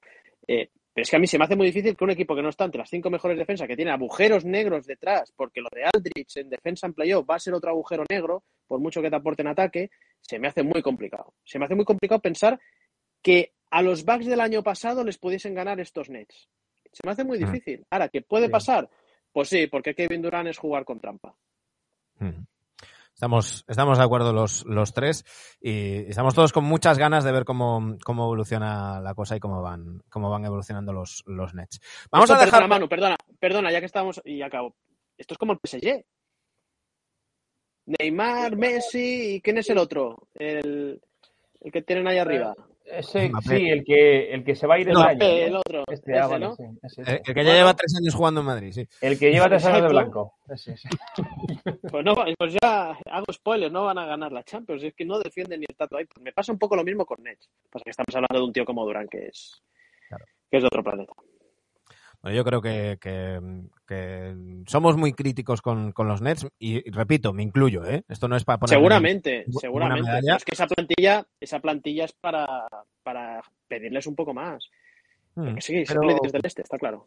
Han, tenido muchas bajas, han tenido y, yo creo que se está que se está infravalorando el trabajo de Steve Nash como, como entrenador, que muchas veces hacemos la coña de Zinedine Nash, pero, pero está tomando decisiones, está eh, cambiando las rotaciones, está, está buscando jugar sin que todo sea durante sistema y, eso se nota. Eh, hemos, tenemos que, recordar que James Harden llegó físicamente al inicio de temporada. El otro día decía que le está costando encontrar ese equilibrio entre eh, ser el playmaker, ser el base, ser el y, tener que anotar, ¿no? Decía Harden que el año pasado, cuando coincidieron los tres, que él ejercía de base y Kyrie de dos, que, claro, que tenía, lo tenía más sencillo porque sabía que su trabajo era fabricar para, para los demás. Y claramente se refería a Durant y a Kyrie Irving.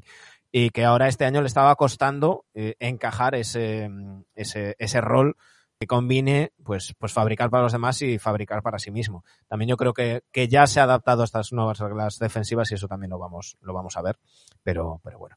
Eh, llevamos un tercio de temporada, queda mucho todavía por, por, por dilucidar, por ver, por evolucionar eh, por parte de los diferentes equipos. Hay equipos que tienen que ir hacia arriba, hay equipos que irán hacia abajo y lo iremos viendo.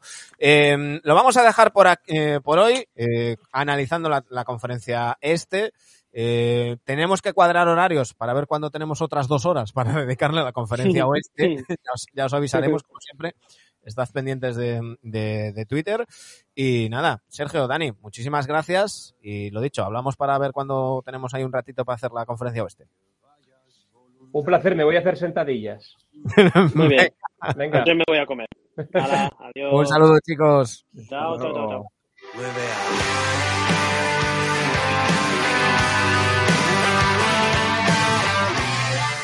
Escuchando Arde Bogotá, nos despedimos. Lo dicho, estad pendientes. El lunes que viene tendremos eh, un programa normal a las nueve de la noche con invitados. Eh, y, veremos a ver si somos capaces de cuadrar para, para antes del, del lunes haceros la conferencia oeste. Muchísimas gracias a todos los que habéis estado por ahí. Volvemos con el 372 muy prontito. Un saludo que ha ido regular.